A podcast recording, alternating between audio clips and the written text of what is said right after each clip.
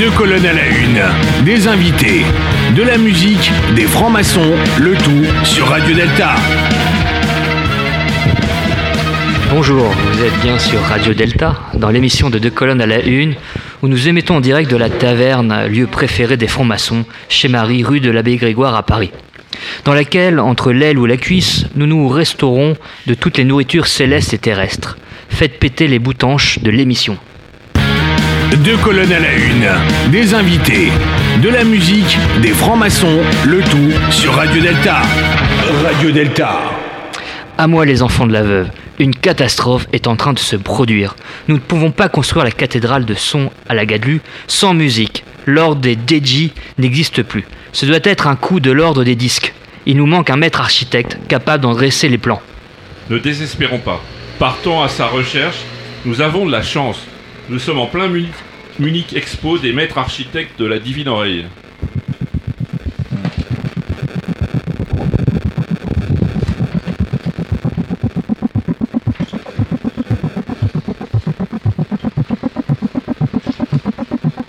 Je vais vous aider pour que vous le trouviez rapidement. Que la force et l'édicard soient avec nous. Les enfants de la veuve te remercient par d'abord. Fiat Lux. Une idée m'arrive immédiatement. Allons consulter l'ex-grand maître du son Yodassin. Bonjour étranger, Yodassin je suis. Chercher tu dois. Sur Montparnasse tu trouveras. La musique guidera. Et la musique arrive.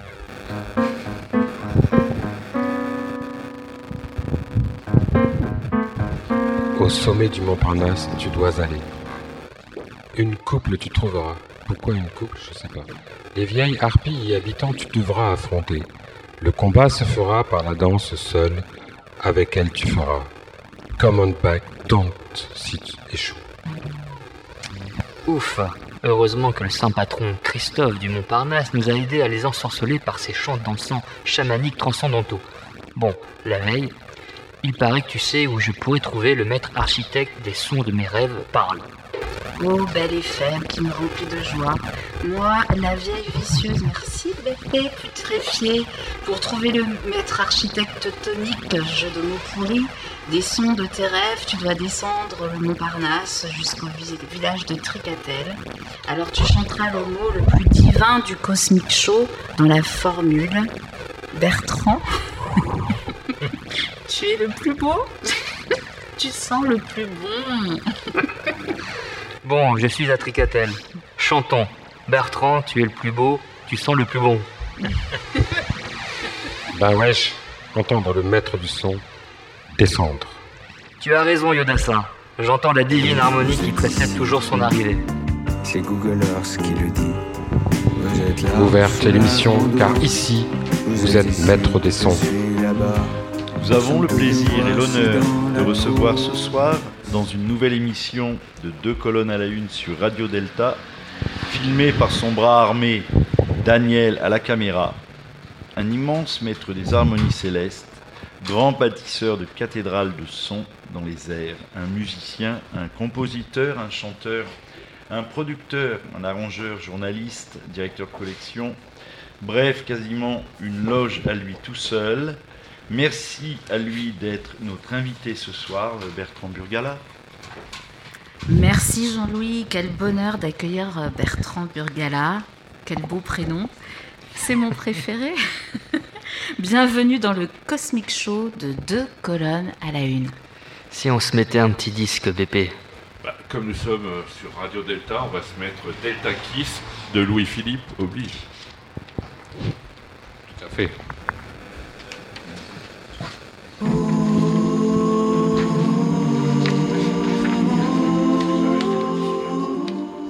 Bonsoir, vous êtes de retour sur Radio Delta dans l'émission Deux colonnes à la une, où nous avons le plaisir et l'honneur de recevoir Bertrand Burgala avec Jean-Louis Bischoff, spécialiste des tribus et euh, des tribus musicales, on va dire. Mais enfin, de la, des- de la spiritualité sauvage, du religieux hors piste, à, euh, à- à élaborer à partir des tribus musicales, ouais. Et du monde d'en bas, Et du monde, et du monde d'en bas, avec Elisabeth Salander. Mina, Mina qui a envie de chanter, je le sens. Oh Bertrand, que tu es beau. Notre plus grande chanteuse de jazz. la plus grande chanteuse de jazz du Cosmic Show. Frédéric Vincent, qui est là, euh, en forme, euh, tout va bien. Ça, Alors, ça- Je suis pas très en forme là. Ça va, ça va le faire, tu vas voir, ça Merci. va aller tout Oui, oui, seul. je, si, si, je sens que Foi de Jean-Laurent. Je suis, au, je suis au bout du rouleau. Voilà, donc Jean-Laurent, bah écoute, je Eh bien, bonsoir, euh, je suis là avec Jean Ursulin, mon frère jumeau. Oui, oui. Je sens que ça va être sa meilleure, meilleure émission à Jean-Laurent d'ailleurs. Ah, tout à fait, je suis en Et forme. nous avons Gilles à la technique. Ouais, ben, cool. Je suis là, aux manettes. Bien, bah, nous allons aborder tout de suite le vif du sujet. Nous sommes chez Marie. Oui, bien sûr, c'est ce que j'allais dire, merci. C'est c'est pour ça que tu vois. Ah oui, le sixième. Et nous sommes donc, comme d'habitude, chez Marie, dans le 6e arrondissement, 39 rue de l'abbé Grégoire. Ne venez pas tous, car nous sommes vraiment complets et on a vraiment envie de profiter en bon franc-maçon de tout le vin qui est là. Non, il y a encore de la place en fait. Je dis ça parce que Marie nous fait les gros yeux. Bon, bien, trêve de plaisanterie. Merci Bertrand d'être là. Merci les amis, ça me fait très plaisir. Merci. Et alors, en fait, euh, pourquoi nous t'avons invité? Puisqu'effectivement, avec euh, Fred, nous sommes en plein travail dans pop et spiritualité. Nous avions démarré par rock et spiritualité, mais je pense que pop, c'est plus, c'est beaucoup plus général. Ça englobe beaucoup, englobe beaucoup plus de musique euh, que nous voulions, nous voulions traiter. Et euh, je pense qu'en fait, il fallait inviter le roi de la pop. Oh là. C'est très flatteur. Mais... Mais il est mort. Non, non, non. non, non, non, non, mais le, le roi de la pop en France, hein, je précise bien, pas, euh, pas Michael, Michael Jackson. Et euh, parce que, euh, je sais pas si je, s'il y en a d'autres euh, parmi sur la table, mais moi je te suis vraiment depuis le début. Euh, et euh, j'ai, j'ai découvert des choses comme par exemple tu avais produit Jadvio. Oui. Donc et ça, ça m'a, enfin, je le savais pas. Il y a plein. de- Ah. Bah, ouais, tu vas le choper, Catherine. C'est un ami, donc euh, surtout que demain il sera sur RTL. Il y a une place pour lui en. Non, non. Et puis, euh, en fait, du coup, en travaillant l'émission, j'ai regardé si mon intuition était la bonne, puisque j'avais lu Tricatel, etc. Et je suis pas d'accord, en fait, avec eux. Avec, avec Parce qu'ils attaquent tous sur le même truc, les mêmes trucs, le dandisme, Ouais. euh, le passéisme, Mm. le postmodernisme. Et, et moi, je trouve que tu es très actuel en fait, qu'en fait, c'est un peu comme les francs-maçons finalement. Tu es un peu comme les francs-maçons. Il y a la tradition, mais une tradition, c'est-à-dire que tu, ne, tu englobes les, racines musicales, euh, le blues, enfin tout, Pink Floyd, euh, etc. euh, le rock psychédélique. et tu, en fait, tu fais comme Michel, ce que décrit Michel Serres dans Les origines de la géométrie, à savoir que, en fait, c'est comme le percolateur, c'est que dans une formule mathématique, il y a toute celle d'avant. Et moi, je suis pas d'accord avec ce qui se dit. Je trouve qu'en fait, Bertrand Burgala, c'est plutôt un oxymore. Parce que tu, tu intègres le passé pour, en fait, la tradition, pour la remettre au goût du jour. En fait, aujourd'hui. Ben, eh ben, enfin, je suis d'accord avec ton. Je suis pas d'accord. En tout cas, je me sens. moi, je me sens ni passéiste, ni dandy, ni postmoderne. Alors, il faut pas se définir en creux. Mais c'est sûr que je trouve qu'en musique, quand on veut justement essayer d'avancer, de faire, de, de, renouveler les choses, il faut être en même temps très euh, traditionnaliste. En tout cas, il, il faut avouer toujours ses influences, ses admirations, et c'est comme ça qu'on peut avancer. Et tous les musiciens qu'on aime et qui ont fait des choses intéressantes, ils ont toujours revendiqué leurs admirations, que ce soit dans le jazz, dans le rock ou dans la musique classique. Et ça me paraît important. Mais c'est vrai qu'on a une époque où parfois on veut que tout nous fasse penser à quelque chose et en même temps qu'on cache des, influences. Euh, souvent, quelqu'un qui va faire un truc totalement, enfin qui va sonner, je sais pas, comme du Kraftwerk, aujourd'hui, au lieu de dire on adore Kraftwerk, ils vont dire ah non, on n'a jamais écouté. Et c'est comme ça que la musique devient passéiste et fait du surplace souvent. Ah oui, je suis d'ailleurs étonné, et après je vais laisser la parole à Jean-Louis, c'est qu'en fait, quand on quand on on parle jamais du krautrock. Et en fait, Oui. quand- euh, au début, quand je t'écoutais, je pensais vraiment à sûr. Cannes. euh, Bien sûr, oui, c'est ça. les disques, enfin, ça fait partie des disques que j'ai le plus. C'est marrant dans, dans- dans ce que je viens d'écouter. euh, moi, ce que, ce que j'entends, c'est que euh, pour bien savoir où on va, il faut être résolument ancré dans une tradition, sachant que le traditionnalisme, c'est la perversion de l'attachement euh, à la tradition. Mais moi, ce qui m'intéresse dans ton euh, dans son, c'est euh, c'est l'usage, en tout cas, c'est le rapport que tu as au mot crescendo. Et je trouve qu'il est très intéressant. Pourquoi? Alors, à, bien des égards, il est intéressant ce mot, mais nous, il peut nous intéresser parce que la manière dont il pense le mot crescendo, c'est non pas le progressisme idiot cuculapraline type qui part d'une flèche à une autre, mais c'est la progressivité. Et c'est quoi la progressivité? C'est la perfectibilité. Et la perfectibilité qui va crescendo, c'est quoi? C'est le sentiment que la perfection n'existe pas et que la seule perfection de l'homme, c'est sa perfectibilité. C'est quoi, le, si on précise un peu, c'est une croissance en spirale, c'est-à-dire... Euh, euh, disait, euh, j'ai passé ma vie à chercher une note, voilà ce qu'il a composé. Euh, plein de mecs qui écrivent, on dit à peu près la même chose. Et dans le mot, euh, quand tu parles de crescendo, moi c'est ça que j'entends. Euh, euh, j'entends perfectibilité, croissance en spirale. Et en ce sens, je trouve qu'il y a une analogie avec le cheminement maçonnique. Parce que dans, sa relation mot crescendo, et, qui, intègre un, un, rapport à la tradition qui n'est pas traditionnaliste, mais qui consiste à toujours et encore mettre des ailes à la tradition c'est le fait d'avoir, puisque pour avoir des ailes, il faut avoir des racines. En gros, voilà, moi, ce qui m'intéresse dans, dans ah, cette relation au mot. Ben, mettre des ailes à la tradition, c'est beau. Il y, a, il y, a, une phrase de Cocteau, je crois, qui disait la tradition, c'est une statue qui marche. Et, euh, c'est, je crois que c'était à propos de Jacobetti d'ailleurs. Ah ouais? Et c'est ça. Et, et, dans tradition, c'est transdo, ça suppose et ça implique la trans trait d'union mission. Et la transmission, ça peut être de l'eau, ça peut être de l'œuf, ça peut être du texte ça, c'est, je crois que c'est assez intéressant ce, rapport au mot chrétien. Bah, la tradition, de toute façon, la tradition, d'où vient le mot tradition, c'est la transmission. C'est ça. Donc la transmission, elle est forcément active. C'est forcément. ce que tu fais. Une tradition immobile, c'est une tradition morte. Exactement. Donc, et on voit bien mm. en t'écoutant que malgré ce que tu dis, qu'arrivé à un certain âge, tu, tu, tu n'avances plus. Non, je suis pas d'accord. Bah, c'est gentil, mais en tout cas, moi, ça me fait plaisir que vous voyez, en tout cas, ces intentions-là parce que effectivement ça me paraît euh, ça me paraît important. Et quand on lit même j'adore voir euh, je sais pas il y a quelques années Keith Richards avait sorti sa biographie. J'avais trouvé génial pour ça. Parce qu'on voyait bien que des gens comme les Stones ils avaient commencé dans une admiration pour les bluesmen. C'était des apôtres au départ. Et je pense que c'est ça qui les a fait avancer. De la même façon que euh, les groupes de ska de, la fin des années 70 ils avaient une admiration pour, pour la musique jamaïcaine mais ils en ont fait autre chose. Parce que justement ils euh, ce qu'ils ont fait était très différent. C'était plus proche des Kings, des groupes comme Madness, que du ska jamaïcain à la fin. Mais c'est, parce qu'ils avaient avoué ces admirations-là qu'ils ont pu, euh, qu'ils ont pu avancer. C'est marrant, mais si, si, on quitte la sphère musicale et si on va en sphère littéraire, il y a Mauriac qui disait, mec, c'est pas, c'est pas n'importe quoi, il disait Pascal a décidé de ma vie ici-bas et peut-être de mon éternité. Qu'est-ce que ça veut dire? Ça veut dire qu'il a reçu l'appel, il, a, fait ce qu'il, mais il n'a pas réécrit les pensées. Il s'est approprié Pascal et il a fait l'œuvre de Mauriac. Et euh, quand Rotten, euh, quand euh, Curtis voit Rotten sur scène et qui, dit, euh, qui lui offre sa vocation, Jon Curtis va pas faire du Rotten.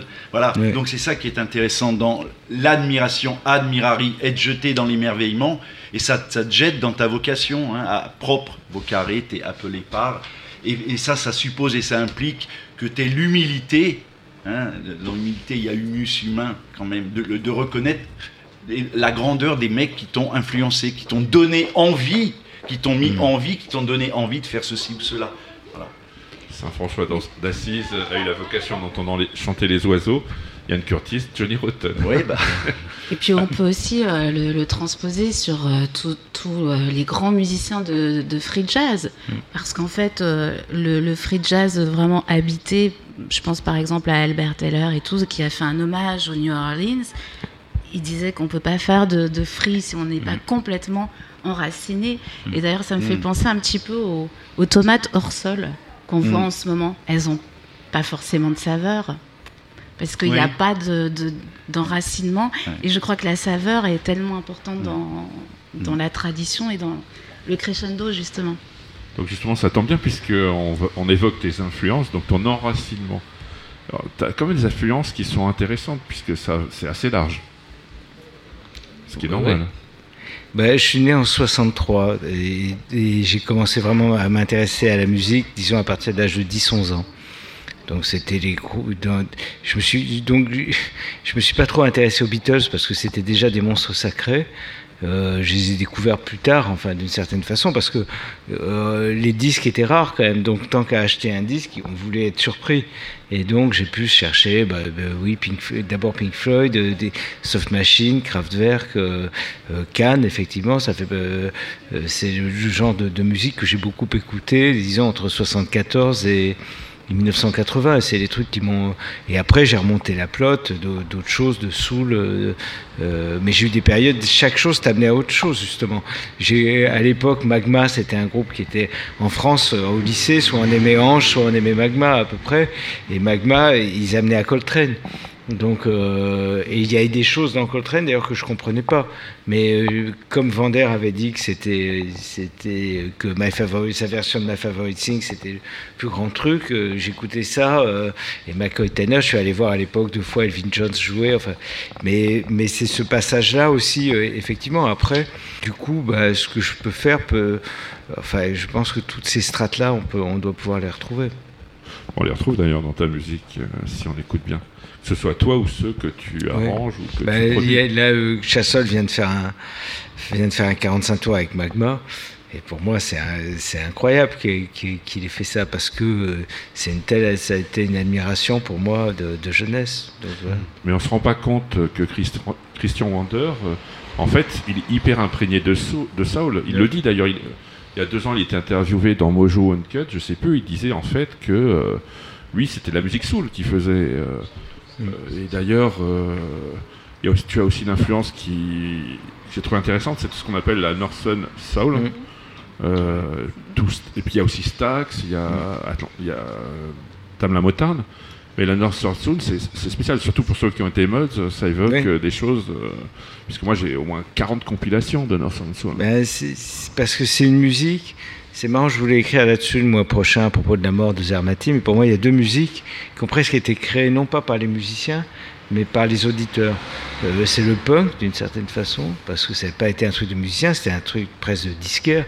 Des gens comme euh, Zermati, comme Yves Adrien, ils imaginaient cette musique avant qu'elle qu'elle arrive. Et la Northern Soul, qui était une musique de, du nord de l'Angleterre, de gens qui s'entichaient de pressages rares de, de, soul américaine, mais de, de labels un peu sous Motown, sous Stax, un peu plus rêche et tout, mais c'était pas les, ceux qui avaient fait ces morceaux-là, ils disaient pas on fait de la Northern Soul.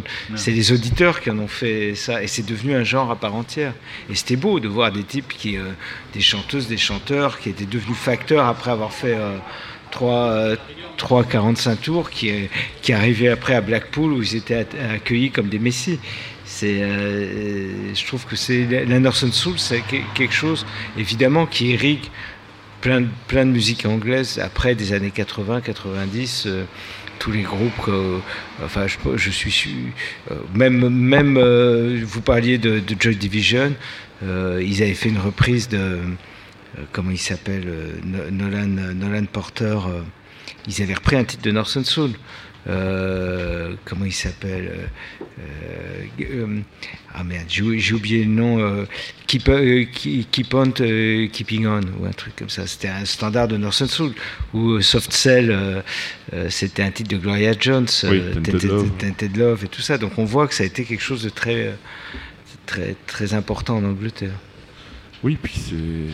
Comment dire Northern Soul, en plus ça revient à la mode, c'est ça qui est marrant, c'est revenu à la mode, euh, enfin c'était à la mode, c'est revenu à la mode avec le mode revival, les Cham et Merton Parkaz, euh, euh, ceux qui chantaient Time of for Action, je me souviens plus comment ils s'appellent aussi, et ça revient à la mode. En fait, je suis allé à Londres récemment, et à Carnaby Street, avec Fred, j'ai eu la chance, enfin la surprise de revoir qu'il y avait quand même encore des boutiques comme la, boutique Lambretta où effectivement on, peut trouver des t-shirts Northern Soul avec le point ou l'Ambretta, euh, euh, la Carnaby Street. Et euh, c'est vraiment une musique qui est très oui, dansante, et puis je pense qu'il montre aussi que bah, les, modes, les skills, etc., c'était pas des gros fachos aux idées courtes à l'époque. Non, parce qu'en 69, il y a eu le skinhead reggae, il y a eu des, morceaux absolument géniaux. Comment il s'appelait ce. Prince Buster Non, il y avait. Ah merde.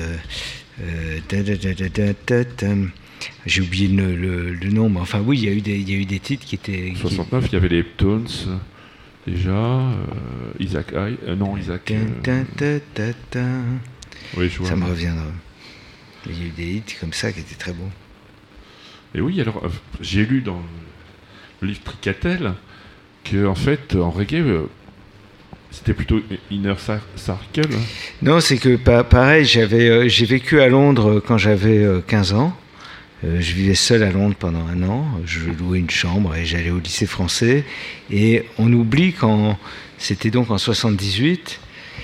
Et euh, Londres en 78, le punk était passé comme le, c'était terminé le punk, un peu comme le comme le yéyé euh, ou comme avant le, revival par les Beatles. Ces gens croyaient qu'en en 61 le rock était mort.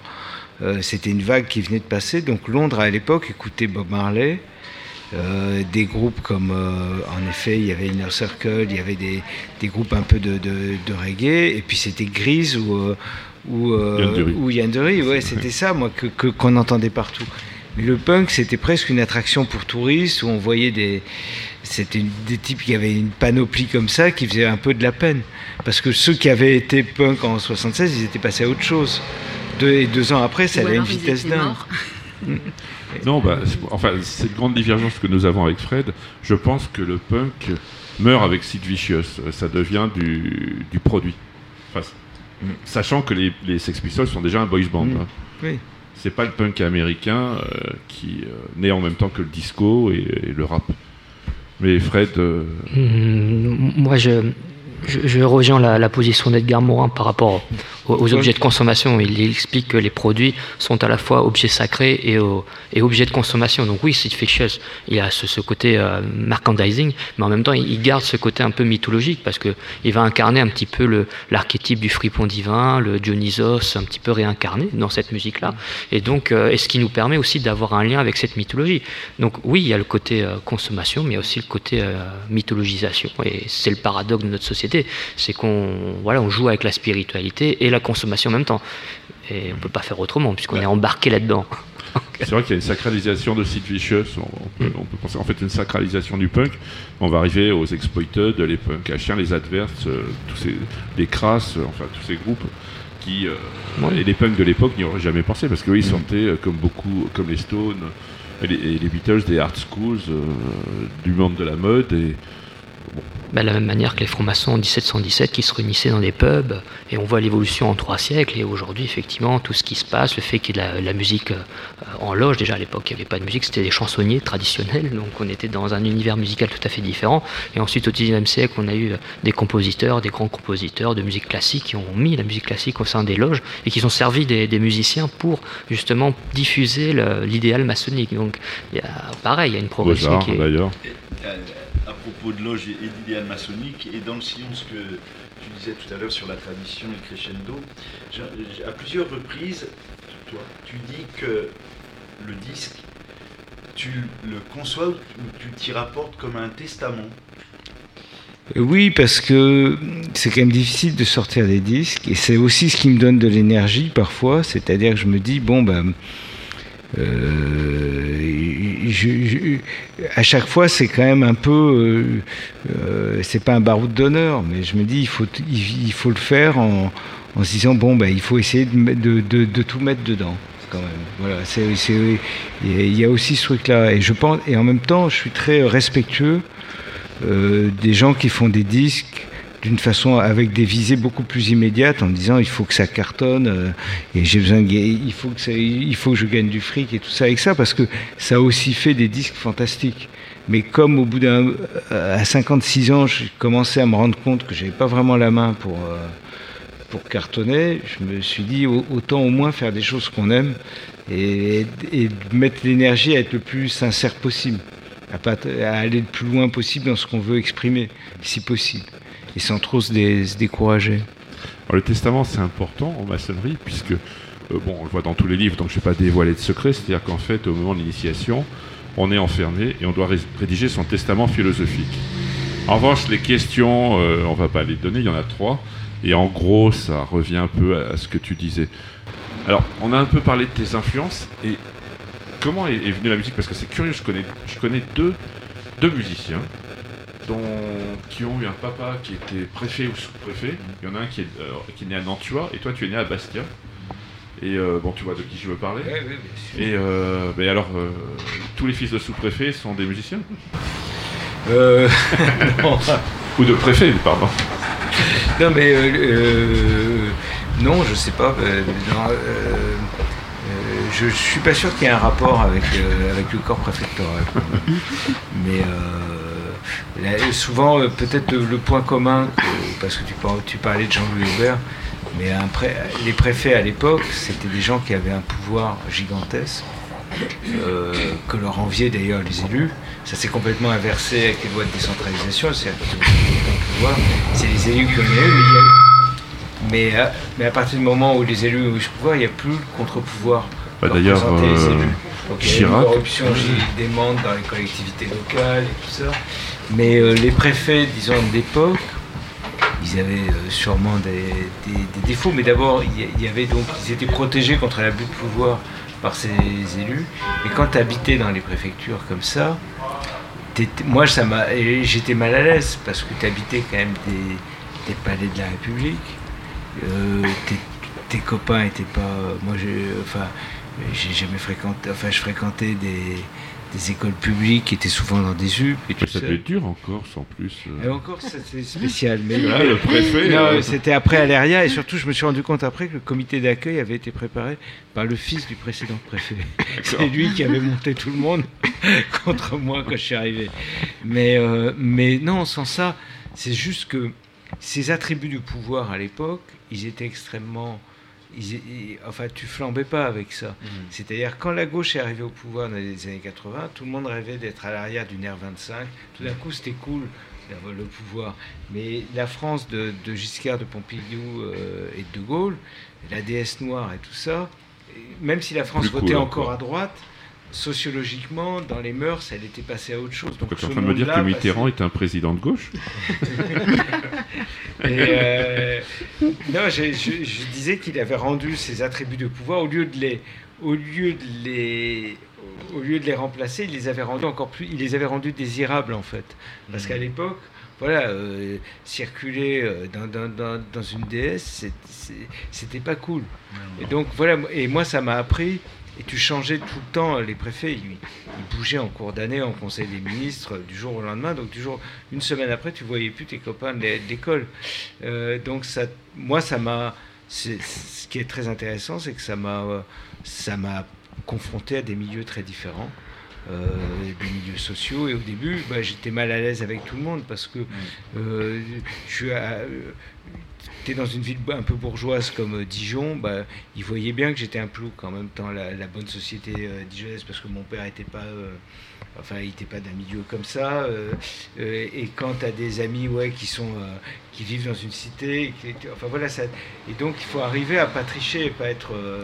Il faut pas faire comme Mick Jagger, qui, je sais plus, Nick Kent racontait que dans une conversation où il était avec un type de la haute société, euh, avec un noir américain, euh, à chaque fois qu'il parlait avec quelqu'un, il changeait son accent en fait. Je Euh, disais, euh, je sais plus qui en fait, les vrais, les vrais sortis du peuple, etc. C'est ceux qu'on. C'était pas les Stones, c'était les Beatles, parce Ouais. que euh, c'était des, c'était des bourgeois, les, des enfants de bourgeois, les Stones. Mais, euh, mais voilà, en tout cas, pour moi, ça a été finalement, quand j'y pense, mon père est mort peu de temps après, enfin, il est mort euh, il, y a, il y a 37 ans.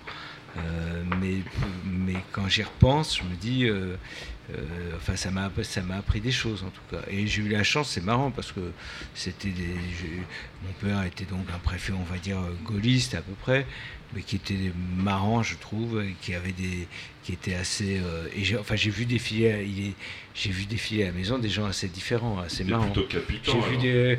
Non, mais j'ai vu des... des- Il, était copain avec Caillavé. euh, euh, J'ai connu Michel Barouin, des gens comme ça, Ah pour oui. parler un peu... Un grand maçon. Ancien maître du Grand Orient d'ailleurs. Et votre maman était euh, chanteuse d'opéra Oui, mais elle, elle avait arrêté avant de se, se marier, et tout ça, mais elle avait, euh, elle avait eu trois premiers prix de conservatoire à Paris. Ouais. En tout cas, tu as gardé de ton papa, de ton père, un, un goût pour euh, une forme d'engagement dans la cité, parce que t'es pas du tout, tu fais pas du tout partie de ces, ar- ces artistes qui sont englués dans leur tour d'ivoire. Tu as beaucoup milité pour euh, le diabète. Ouais. Euh, tu as eu la présidence de la responsabilité de syndicat. Ouais, vice-présidence, ouais, c'est vrai. Et euh, oui, ça montre, euh, en langage maçonnique, ça veut dire que tu es quelqu'un qui est situé au, au carrefour du fil à plomb et du niveau. Mhm. Ça veut dire que bah, l'intériorité, les les valeurs, c'est-à-dire tu essayes de les effectuer dans la chair du monde, Ouais. à ta manière propre, en réinterrogeant, parce que être à la tête d'un syndicat ou militer pour le diabète, c'est faire de la politique aujourd'hui. Ben, c'est une forme de politique. C'est marrant parce que moi, j'ai jamais rien prémédité parce que à 20 ans, justement, quand mon père est mort, j'étais complètement euh, livré à moi-même. euh, J'ai justement avec euh, des diabétiques que je traitais hyper mal. J'étais un peu, euh, donc je pouvais, j'ai jamais pu euh, voir plus loin que des trucs très immédiats. Je me suis jamais dit dans la vie, je vais faire ça et ça. Donc les choses se sont enclenchées comme ça.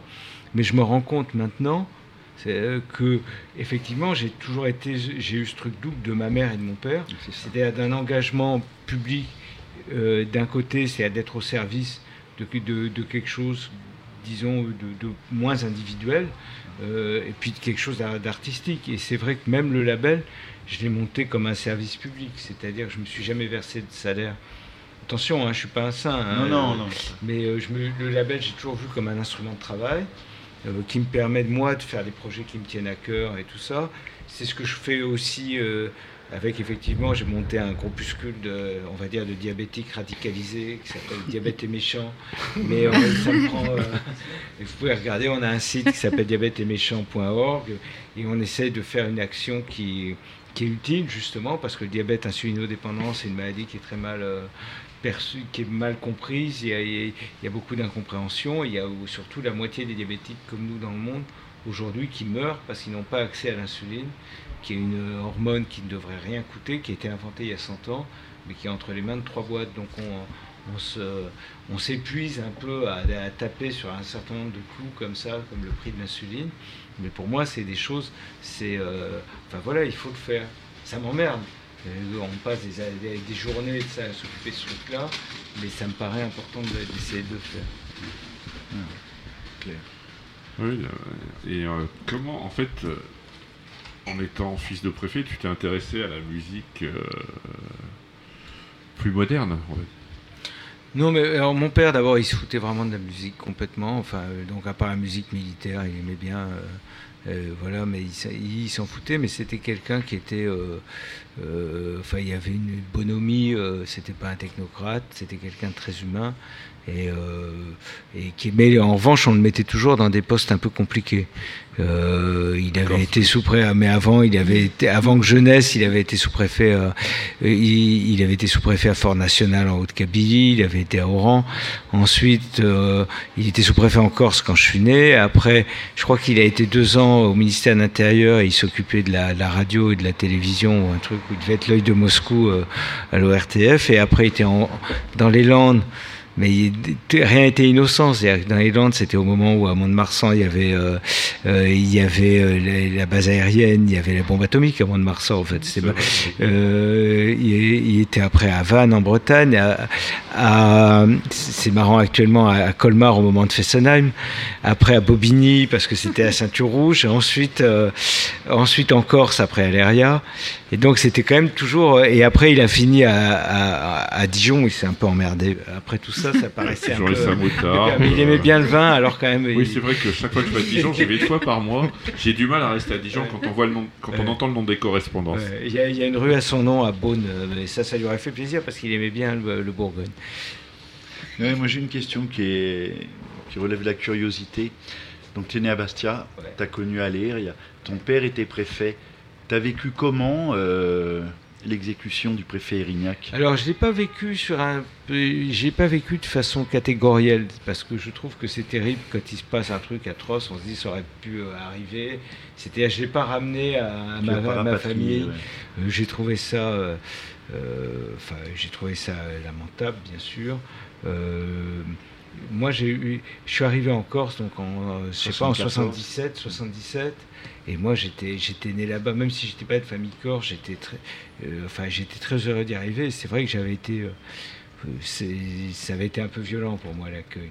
Et c'est pour ça que j'étais parti après, je pense, parce que mes parents sont morts, je me, rends pas compte, mais quand je me suis retrouvé un an à Londres, c'est parce que je pense qu'à l'époque ça commençait à chauffer, mais il y avait une violence à, l'époque qui me paraissait normale. C'est-à-dire que vraiment au petit déjeuner, on comptait, on se disait, tiens, il y a eu une nuit bleue hier, ah oui, 18, 18 plastiquages. enfin, cette violence-là paraissait normale. Et en même temps. À l'irlandaise, quoi. Il y a des choses qui. Avec le maître sautait souvent, d'ailleurs, à cette époque-là. Mais il y a, euh, oui, mais mon père s'était rendu compte, je me souviens, c'est des trucs, tu vois, qu'il que il avait convoqué Trigano parce qu'il s'était rendu compte que Trigano payait le FLNC. Il était raquetté par le front. Et, euh, euh, mais en même temps, tu vois, je commençais mes premiers groupes et c'était et les groupes venaient répéter à la préfecture.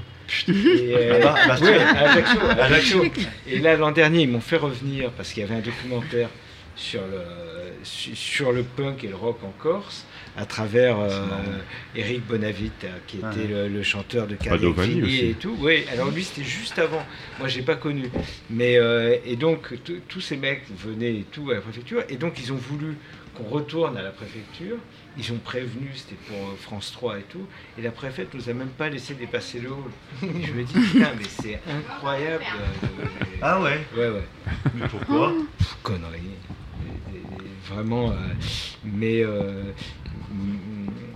et c'est marrant parce que, à l'époque, je me souviens quand même en Corse en plus, ça a été presque la première fois, la première fois vraiment que j'ai eu enfin, que j'ai vu, enfin, le contrôleur de la, général de la police à Ajaccio était un Corse, et qui était franc-maçon. Ils sont partout. Super marrant, mais assez chelou quand même, je dirais. Et j'avais un ami de ma sœur, qui était un ami qu'elle avait connu au, lycée de Bastia, que, que j'aimais beaucoup, qui est mort il y a quelques années, Robert Sabourin, euh, et, et, qui, était, qui était aussi maçon. Et c'était, enfin, je me souviens de cette ambiance à la préfecture où je voyais défiler des gens très différents. Euh, euh, au conseil général, il y avait Franchisi quand même, qui était. Euh, alors moi, j'emmerdais mon père parce que Franchisi, c'était le fantasme absolu. On disait que c'était le vrai chef de la French Connection. Et il était conseiller général RPR. Il est arrivé en Bentley blanche au conseil général. Il avait des cercles de jeu à Paris. Et il a été assassiné quelques années après. Euh, et, il y avait une ambiance, voilà, à la préfecture, il y avait un chef de cabinet, Pierre-Jean Massimou, qui était un type brillant, mais tu sentais un peu border et tout ça. Enfin, c'était étrange. Et qui a été assassiné aussi euh, en 83. Enfin voilà, il y avait une ambiance. Et moi, ça me paraissait normal. Totalement normal. C'est un grand maître du géo. Il y avait le royal. Ah ouais, voilà. d'accord. et voilà, bah oui, euh, avec Barbara, on a ils étaient intarissables. En plus, ils prononçaient leur nom en Corse, donc euh, c'est autre chose. Bah, D'ailleurs, elle est en train, ce que disait, elle est en train de sortir, elle est en train d'enregistrer un album de chansons populaires corse. Oui, ouais, j'ai fait une séance avec elle la semaine dernière. J'ai l'impression d'être à une émission de. Allô, Gilou D'Aduna, là, c'est tellement. Euh, le duo est fort. Bref, euh, nous sommes sur Radio Delta, dans l'émission Deux colonnes à la une, où nous recevons Bertrand Burgala, qui nous a fait l'amitié de venir. Et euh, nous parlions, après avoir euh, un peu euh, parlé, enfin même beaucoup de tes influences, tu dis souvent que la musique est indispensable à ta vie. J'ai dit ça Oui, puisque je me souviens dans les Clodo Célestes, ils ont dit. C'était pour leur échapper. Je mais même à Bilger, et Bilger, Bilger, il sait bien faire parler. Parce que c'est l'ancien président de la Cour d'assises de Paris, donc il sait bien faire ah parler. J'ai dit ça Oui, oui, en fait, et tu as dit ça par rapport à la littérature d'ailleurs. Ah oui, non, je, ah oui, ah, d'accord. Voilà, voilà comment on sort les, les, trucs de leur contexte. Non, c'est-à-dire. non, mais il n'y a pas. Il y a, a pas eu un livre qui a changé ma vie, comme certains disent qu'on peut faire. Mais une musique, oui. Ouais, en musique, oui. Donc, tu, donc en fait, euh, je sais que tu écoutes un peu Julien Clerc, mais pas beaucoup, mais en fait tu es d'accord avec sa, sa chanson euh, qui s'appelle Utile. Donc à quoi sert une chanson en fait? Ah ouais, ben... C'est un peu la question. Oula Ah oui Mais... Euh, Vous avez 4 heures. Ouais. Non, mais en tout cas, voilà, moi je... Mais ça veut pas dire que j'écoute tout le temps de la musique. Par exemple, j'ai beaucoup... En plus, le problème, c'est quand j'écoute la musique, j'écoute des intervalles, même quand on l'a en bruit de fond et tout ça. Donc, par exemple, au restaurant, c'est comme s'il y a une, deuxième conversation. Donc, j'aime bien pas avoir de musique. Tu vois, quand on parle, c'est vachement agréable parce que ça me fait. Euh, euh, enfin voilà, autrement quand j'écoute la musique en bruit de fond, si tu mets un truc là, pour ça je peux, je, peux jouer dessus avec la basse, je vais vais t'accompagner même si je sais pas ce que c'est, parce qu'instinctivement je vais, euh, si tu, tu, peux mettre un morceau, on, peut, on verra, il y a je peux te le faire à la basse si tu veux. Si tu mets un, euh, donc voilà, ça me, ça me trouble quoi, l'omniprésence de la musique dans la société aujourd'hui. je trouve qu'elle nuit au contraire à la musique. C'est intéressant ce que tu dis parce que avec Barbara que nous avons reçu euh, il y a une semaine, euh, nous parlions de la musique des sphères. En fait, plus personne n'entend la musique des sphères. Euh, c'est la grande hypothèse. Donc l'harmonie céleste des sphères qui font une musique dans toutes les sphères du système solaire font, émettent une musique, font un son musical en bougeant. Et plus personne ne l'entend. C'est le grand truc de Pythagore. Et euh, Barbara a écrit là-dessus, on en parlait. Donc toi, en fait, tu entends vraiment la musique. Euh, oui, mais tu vois, par exemple, c'est marrant. Hier, euh, j'ai pris la ligne 14 pour aller à Bercy. Et dans le. je crois que c'est au métro Châtelet. J'ai enregistré l'escalator, le, mais c'était merveilleux. C'est-à-dire que je, suis honnête, hein, parce que j'aurais pu piquer la mélodie. je peux, j'aurais pu spolier l'escalator parce qu'il n'était pas bien huilé. Et euh, il y a de quoi faire un truc, même pour une BO, c'est un peu atonal, tu vois.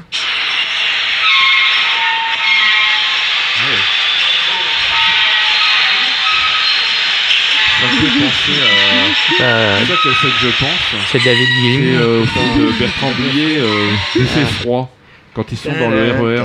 E ça me fait penser à ça. Tu vois, ça peut, tu peux, tu.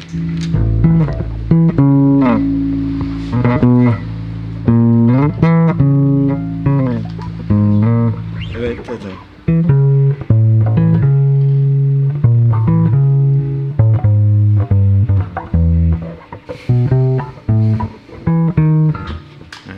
tu, es un peu comme Gabriel Yaret qui habite le quartier que je ah salue, qui, a, euh, qui collectionne des sons en fait.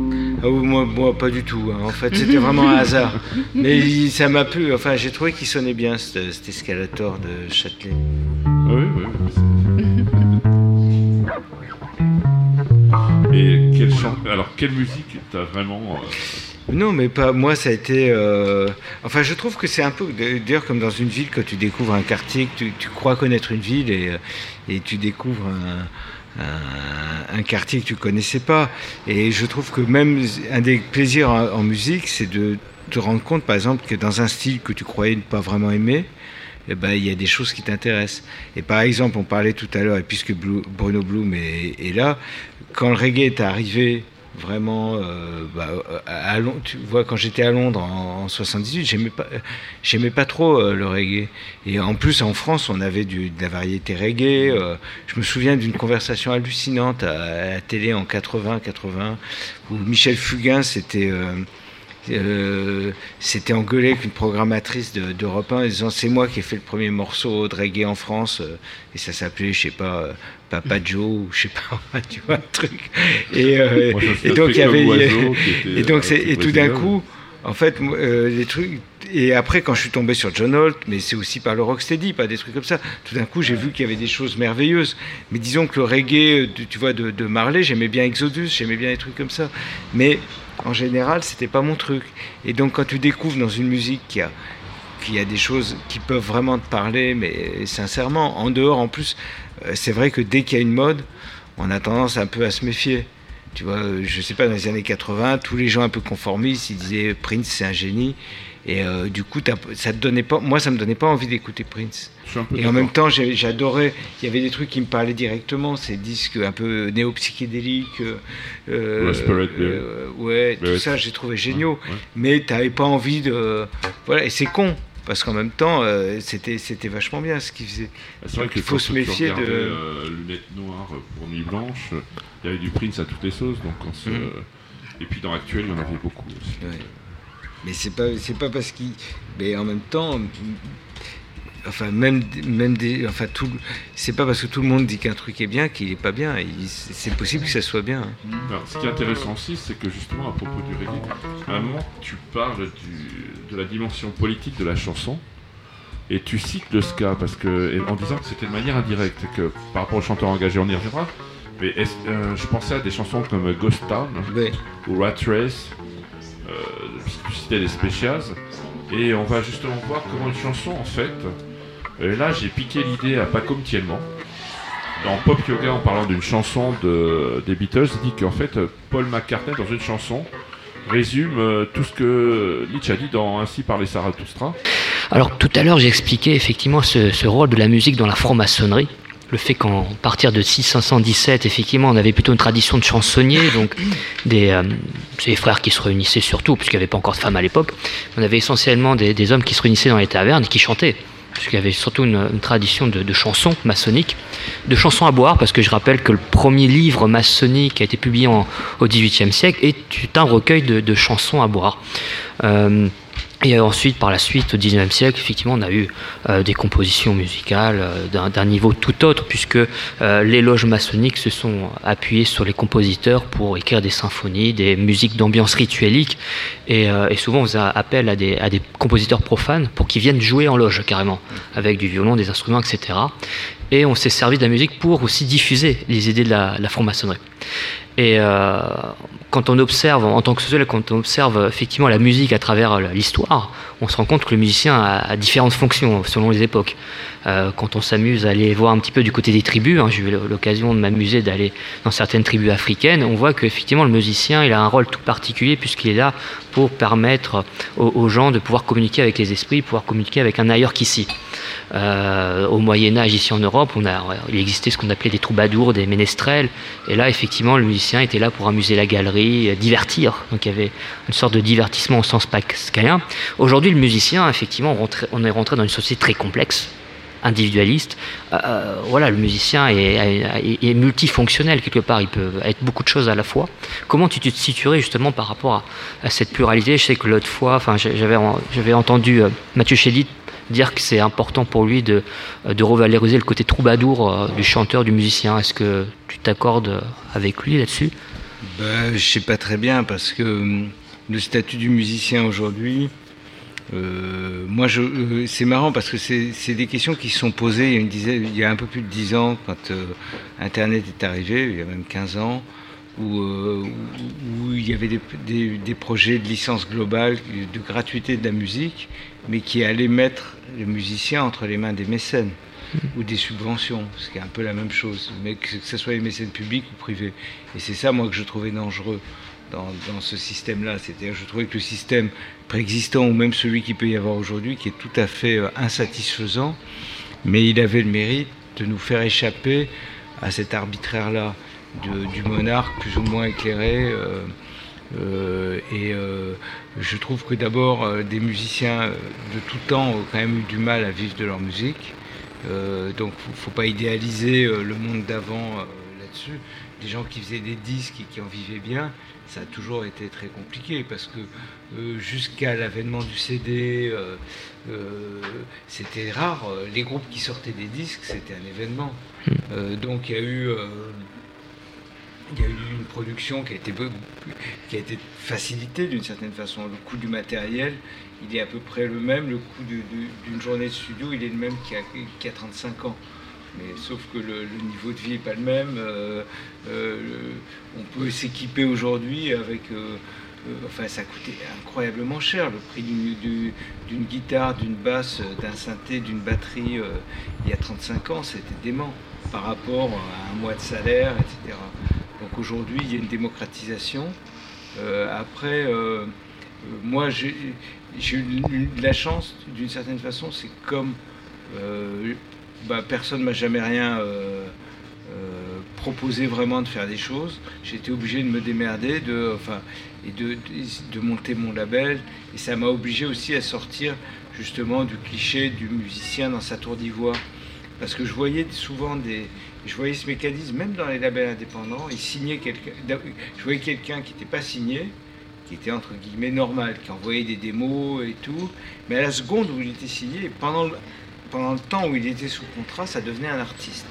Ça veut dire que s'il allait venir ici, il y avait une attachée de presse qui allait venir parce que c'est un artiste. Il ne va pas trouver le numéro. Euh, s'il va à Radio France, il y a une attachée de presse qui va appuyer sur le bouton de l'étage parce que c'est un artiste.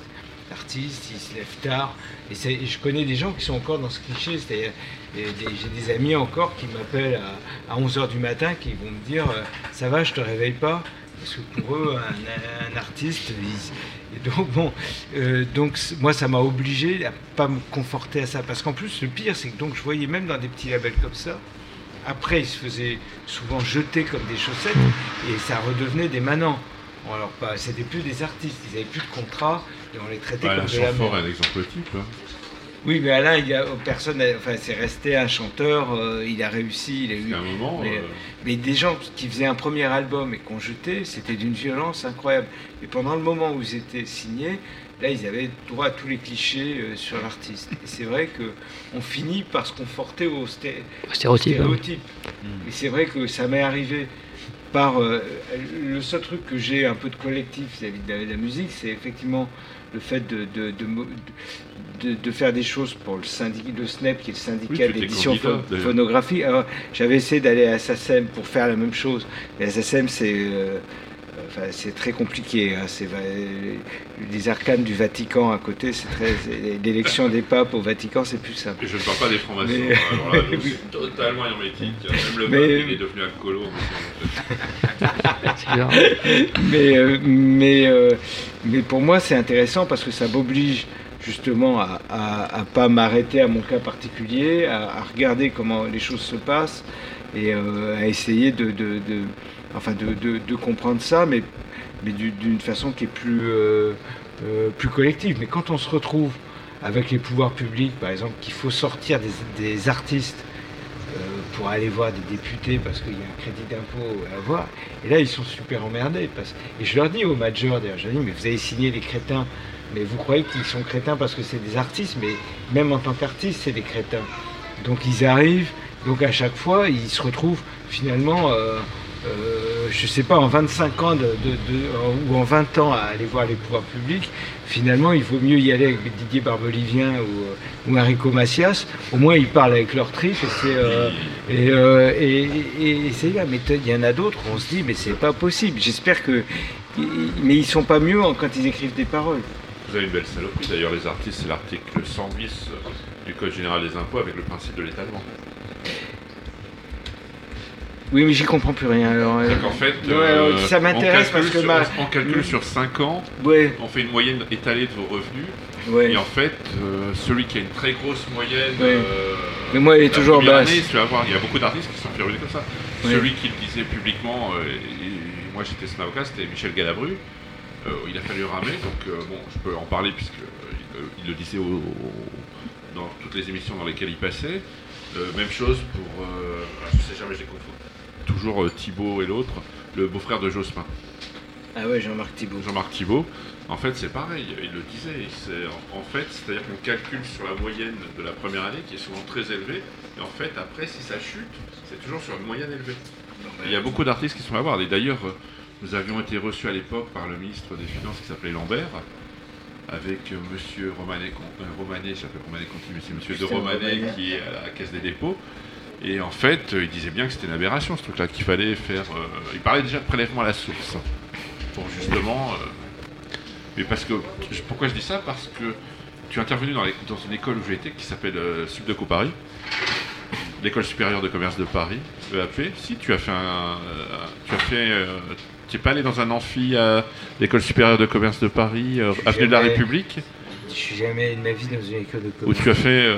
non, mais tu as fait un. Tu as fait une conférence sur l'économie. Si, j'ai lu ça dans, justement dans mon mois. Mon mois euh, tu as fait une intervention récemment euh, dans un amphi. Ah, je suis parce que euh, moi, je, je me demande si j'ai pas des problèmes de personnalité, tu vois. Non, non, j'ai lu, ou alors. Euh, Tu, as un frère jumeau. pas au courant, C'est euh, un fait. ou alors c'est moi qui. Non, non, mais je peux m'être c'est trompé. ou avoir- vachement inquiétant. Je peux m'être trompé ou avoir mal. Finis, ouais. ta, bière, euh, Bertrand. Non, C'était- je peux m'être trompé, ça, il y a- Il y a des choses plus déshonorantes, hein. j'ai rien contre Sub de Non, non, Paris, mais, quoi que- mais, mais, Ou euh, dans une école de commerce ou dans je sais plus où. Non, je suis allé il n'y a pas longtemps, c'est Guillaume Fédou qui m'avait amené dans un truc qui est vers euh, Bercy, qui est une école mais qui est pas un truc comme ça, qui s'appelle je sais plus comment. Oui, c'est ça, je pensais, je me suis mais, mais, euh. mais euh, enfin voilà, peut-être. Mais j'ai fait, oui, une espèce de, on pourrait dire, masterclass. Voilà, c'est Mais ça. c'était, ouais. Mais j'ai lu un peu. Ouais, ouais. Et j'en ai pas parlé dans, j'en ai pas parlé dans mon truc. Dans Bah, mon je l'ai lu en tout cas quelque part. Ah ouais. Mais oui, ça, non mais euh, moi je trouve toujours intéressant, de toute façon toutes les invitations justement, bah, c'est des rencontres, ça permet de, Mm. de, bah, de voir des gens qu'on n'a pas l'habitude de voir, euh, enfin je trouve ça intéressant. Et c'est pas uniquement dans un, dans un sens, euh, euh, ces, écha- ces échanges-là. Donc ouais, mais... ouais, mais, Parce qu'en fait, en t'écoutant, je pense à ce, à ce que Olive qu'a fait euh, Jacques Attali euh, sur l'économie de la musique. bruit Oui, ouais. Et on a un spécialiste des hommes vers le bruit, où en fait, l'évolution que tu décris, en fait, c'est ça, en fait.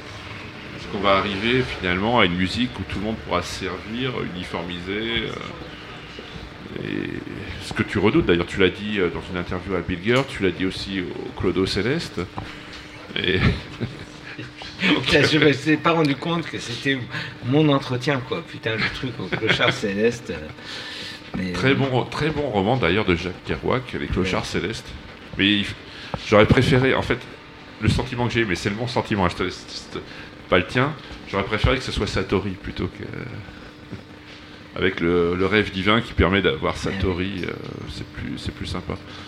Euh, tu as une question, Frédéric? Je sens que. Euh, je voudrais juste revenir sur euh, ton, je ton, ton parcours dans la, la- la musique de film. Et euh, pour avoir écouté euh, quelques morceaux, il y a, euh, voilà, j'ai ressenti, je sais pas si c'est des influences ou pas, mais tu as des morceaux qui ressemblent un peu à des compositions de, je pense notamment à Ennio Morricone, je pense à Franco Michalizzi, Fabio Frizzi. Enfin, est-ce que tu as les, des, les- deux derniers, c'est pas des noms que je connais, mais j'ai sûrement entendu. Ouais. Je suis pas un spécialiste. D'accord. j'ai jamais analysé les choses de façon précise, mais j'adore tous les grands compositeurs, que ce soit Morricone. euh, Il y a aussi du John Carpenter, non C'est pas Hmm John Carpenter. Oui, oui, oui. Mais, Tu t'écoutes un peu, ouais. euh, mais euh, Bah, David Whittaker aussi, euh, Cheese a Girl ou je sais plus quoi. Et moi, j'ai, enfin, tu vois, bah, là actuellement, par exemple, j'essaie de ressortir, c'est un peu un enfer administratif, Mm. euh, de rendre hommage, parce qu'il est encore en vie, à Billy Goldenberg. Et Billy Goldenberg, c'est un compositeur d'Hollywood qui a fait beaucoup de Colombo. Ouais. Il a fait le premier film de Spielberg. Et euh, tout- quasiment tout ce qu'il a fait est introuvable. Donc il faut qu'on se batte avec Universal Pictures et tout ça pour essayer d'avoir les droits. Et lui, ça lui fait super plaisir. Mais moi, voilà, je, je pense que c'est important d'essayer de rendre hommage aux musiciens qu'on aime, mais Mm. pas attendre qu'il soit mort pour dire ah, il est culte. Ça. euh, c'est ce que je dis souvent, innover finalement, c'est réactualiser ce qui a été euh, oublié, ce qui a été enterré, euh, même avant, avant la mort du Goldenberg, en fait, je compositeur. rendu compte, je, Mm. je connaissais pas, mais il y a quelques années, j'ai vu- revu les Colombo avec ma fille. C'est extraordinaire. Et toutes les musiques sont bien, mais il y avait des épisodes qui été particulièrement génial. Et à chaque fois, je voyais musique Billy Goldenberg. Bah, J'ai appelé BMI, ASCAP, impossible de trouver euh, ses coordonnées. J'ai cherché tous les Billy Goldenberg possibles et on a fini par, euh, par le retrouver. C'est c'est intéressant parce que tu parles de Colombo et ça me fait quand même beaucoup penser à notre ordre maçonnique. Parce que au-delà des, images d'épinal, de ce qu'on voit dans la presse, euh, le- les rituels maçonniques sont très portés sur un, corpus mythologique légendaire qui parle justement d'assassinat. L'assassinat, la, la question de l'assassinat est au cœur et euh, les maçons enquêtent. Mais quand ils enquêtent, effectivement, ils enquêtent sur eux-mêmes, c'est-à-dire comprendre finalement ces, pulsions de vengeance et ces envies de meurtre, et de voir effectivement comment on peut se parfaire et comment on peut résoudre finalement ces, pulsions criminelles qui sont en chacun de nous. Parce que c'est un petit peu aussi ça le, le leitmotiv de la maçonnerie, l'idée de se perfectionner, parce que l'idée de meurtre, elle est en nous. Et c'est quelque chose qui est beaucoup abordé, ce qui fait que le, genre policier a été euh, très très pr- prisé euh, par les, les scénaristes en général ou, ou les écrivains pour inclure la maçonnerie Il n'y dedans. de- il y a pas eu d'épisode de Colombo dans une loge maçonnique. Euh, Ils auraient pu, hein, parce qu'il y a eu des séries, Non. beaucoup de séries policières qui, euh, qui font, qui écrivent des scénarios dans des loges maçonniques. Et souvent d'ailleurs, la, la Barnaby, majorité des oui. thèmes maçonniques, on les retrouve ouais. dans les, dans séries policières. Ah ouais. Barnaby, il y a eu. Ouais, Barnaby, oui, c'est vrai qu'il y en avait eu. Il y a eu, euh, effectivement, euh, ça se passe dans. Puisque son, son, un de ses inspecteurs est maçon et lui demande Mm. justement de voir Ah s'il y a un meurtre dans une loge maçonnique. Mais euh, effectivement, c'est intéressant. Alors je vous invite, pour ceux qui aiment les musiques de films, à tous les mois consulter euh, dans la librairie. aller chez- plutôt à la librairie parallèle. Ça leur fera un peu de, Ah de ouais. sous. Et la revue en, en anglaise qui est merveilleuse, Shindig, Ah, où, Shindig, c'est où vous avez une page consacrée justement à toutes les musiques de films, notamment tous les films, toutes les musiques italiennes. euh, de films italiens, tous les nanars qui sont extraordinaires. Mm. Toi qui aimes les séries B, Z, euh, Donc parfois il y a ce côté-là, on a, on a l'impression d'entendre un- une musique de série B des fois, donc euh, ça m'a fait sourire. Je me dis tiens c'est original d'avoir cette, euh, musicalité-là, c'est inattendu en tout cas. Moi, je suis très. Alors, je trouve que j'en fais des musiques. Je trouve que c'est difficile actuellement parce que avec le montage numérique, ça a donné beaucoup d'importance au monteur. Donc, si le monteur joue le jeu du monteur image avant le montage image et le montage son, ça n'a rien à voir. Mais avec la vide, maintenant, on monte le son en même temps que la musique. Et donc, il faut, il faut absolument pousser le réalisateur à pas céder à la tentation de mettre des musiques provisoires sur son montage parce qu'il va prendre dans son ordinateur euh, ou dans son téléphone des trucs super mais qui vont faire qu'après n'importe quelle maquette aura l'air merdeuse euh, à côté d'un truc bah, de Morricone, de Prokofiev. euh. Là encore, j'ai fait la musique d'un film qui va sortir en. Euh, enfin, qui devait sortir pendant le confinement, mais qui va sortir à, à la rentrée. Et c'était un réalisateur, mais vraiment, je ne connaissais pas, on s'est très très bien entendu, mais il y avait, il y avait quasiment pas d'argent. Et en même temps, le premier truc qu'on m'a dit, c'est qu'il fallait que ça sonne comme du Bernard Herrmann. Euh, c'est assez paralysant quand même. oui. Mais, euh, mais après, en fait, j'ai trouvé, un- enfin, j'avais un très bon rapport avec lui, au contraire. Ouais. Mais c'est, ça peut être très intimidant. C'est le film Les Apparences. Oui, mais moi, voilà, j'ai, jamais fait d'analyse musicale. Ouais. J'ai un niveau euh, euh, théorique qui est suivi. Selon les endroits où j'ai été, j'ai été au conservatoire, j'ai fait de l'ordre classique aussi, mais j'ai un niveau technique musicale que j'avais à 14 ans à peu près. J'ai pas beaucoup bougé depuis. Et en fait, j'écris mes partitions, j'écris mes arrangements, mais je pense jamais euh, la grammaire. Euh, mais de la même façon qu'en français, je sais pas ce que c'est qu'un co- complément d'objet direct. Mais euh, donc c'est pareil en musique. Je vais la musique que j'ai en tête, je vais l'écrire ou je vais la jouer. Mais je me dis pas tiens là je vais mettre un accord, euh, je vais je vais fa- faire une résolution parce que machin et que Brahms ça fait comme ci et comme ça. Mm. Et donc j'arrive pas du tout à. Jamais j'écoute une musique et je, je l'analyse de cette Mm. façon-là. Même si. enfin, donc, et ça c'est. Je pense qu'en revanche, t'as des gens qui ont une, une éducation plus académique, ils ont tendance à faire ça. Ouais, t'es plus Oui, intuitif, t'es plus un intuitif, euh, tu, tu raisonnes plus de manière intuitive que Ouais. rationnelle. Alors, Et pour, pardon, et pour rebondir sur ce qu'il vient de dire, tu le dis d'ailleurs en fait que ça peut même les paralyser, les, Ouais, qui c'est ce, que je, c'est ce que je me dis pour me réconforter quand je vois des gens qui ont une technique euh, euh, géniale. Je me dis, putain, en même temps, ils vont faire un truc hyper scolaire parfois. Mm. Et en même temps, c'est, c'est là où les grands compositeurs de musique de film, je trouve, c'est ceux qui avaient les, les deux trucs qui coïncidaient. C'est-à-dire qu'ils avaient cette technique, et euh, les Morricone, les Laurent et tout ça, mais ils n'étaient pas. Ça les- ils connaissaient tellement bien tout ça qu'ils s'en étaient libérés. Ouais, passer par la technique pour mieux la dépasser. Bah, c'est un peu ce que dit George Steiner dans la grammaire de la création. Où, euh, Tu passes par la Je technique. pense qu'alors il y a un truc en, en- en France qui a fait du mal, c'est quand le punk est arrivé, on nous a dit partout il faut pas savoir jouer. trois accords, Ouais, et ça, ça, Et, c'est- euh, ce qui était faux parce que C'est les faux. punks jouaient très bien. Oui. Moi je pourrais pas jouer les morceaux. de C'était- Bah, les Clash, ils mettaient il y avait un 18 heures par jour. Il y avait un engagement incroyable. C'est juste, ils jouaient euh, simplement. Il n'y avait pas la pignolade modale du jazz rock, mais le reste, c'était extrêmement euh, tight, enfin c'était concis, c'était très bien fait. Mais du coup, il y a eu une espèce d'auto-indulgence qu'on a payée, pour moi, quasiment en fait jusqu'à la Starac. Mm. C'est-à-dire qu'en France, il y avait cette espèce de culture indé, mais même dans le rock, euh, college rock américain, de mecs qui font des trucs, et on chante mal, c'est pas grave, c'est indé, c'est truc. Et tout d'un coup, d'une certaine façon, ces émissions de télé-réalité, elles n'ont pas du tout amené de qualité euh, artistique, mais elles ont obligé à se ressaisir un peu, à se dire putain, on peut pas aller à la radio, à la télé, chanter comme une patate ou, ou jouer à côté, tout ça. Et avant, en fait, c'était soit les gens qui avaient du goût, qui n'avaient pas de technique, Mm. euh, soit des gens qui avaient de la technique mais qui écoutaient euh, du jazz rock. Et je trouve que depuis 15 ans, ça c'est quand même.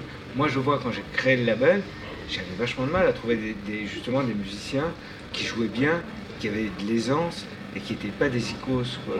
Aujourd'hui, quand je vois les, les, gens de catastrophe, euh, le batteur de catastrophe, le bassiste de catastrophe, ils jouent comme des dieux.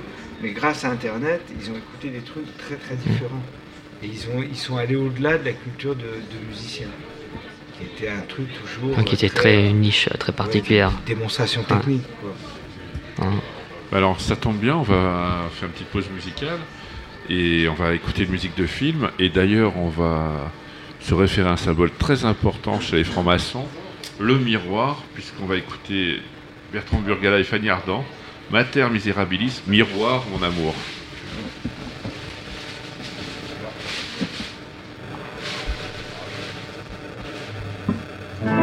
Oh mon amour, oh mon miroir, oh mon amour incombustible.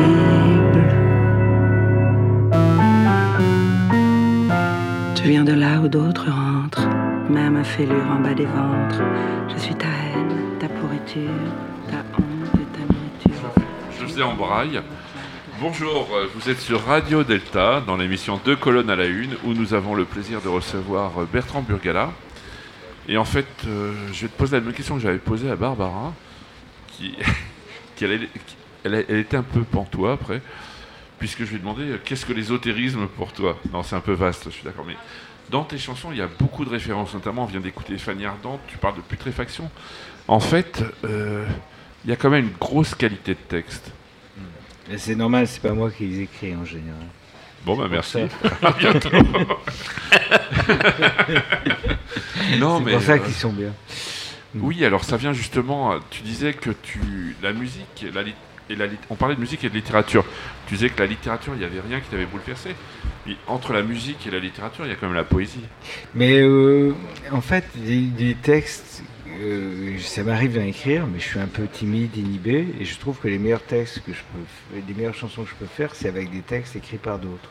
Et c'est souvent les plus proches de moi finalement, parce que comme c'est d'autres qui les ont écrits, j'ai l'impression d'être un interprète.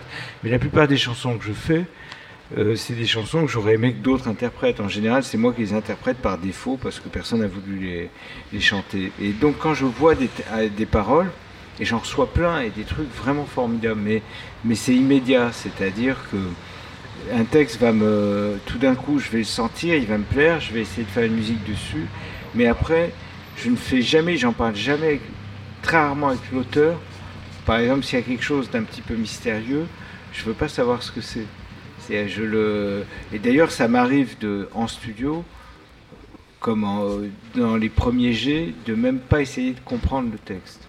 Parce que j'ai peur de faire quelque chose de trop littéral autrement, de faire comme une illustration sonore du texte de la chanson. Donc vraiment, j'apprends, il y a des mots évidemment qui résonnent, mais euh, je ne me demande pas euh, s'il y a un sens caché. Euh, voilà, je sais pas du tout de. Et je, trouve, enfin voilà, ça m'intéresse qu'il reste une part de, mystère, même pour l'interprète. Parce que par exemple, euh, comment s'est fait le choix de la chanson Un hémisphère dans ta chevelure? Ça, c'est Natacha des Dragons. Oui. Et euh, c'est elle qui a, choisi ça. Parce que quand j'écoute euh, ou je, te lis, quand je t'écoute, tu es quand même assez baudelairien. Bah, peut-être, mais encore une fois, c'est Jean de Baudelaire, Verlaine, Rimbaud. Je pense que je les ai étudiés trop tôt à l'école, ce qui fait qu'après, je les ai pas relus.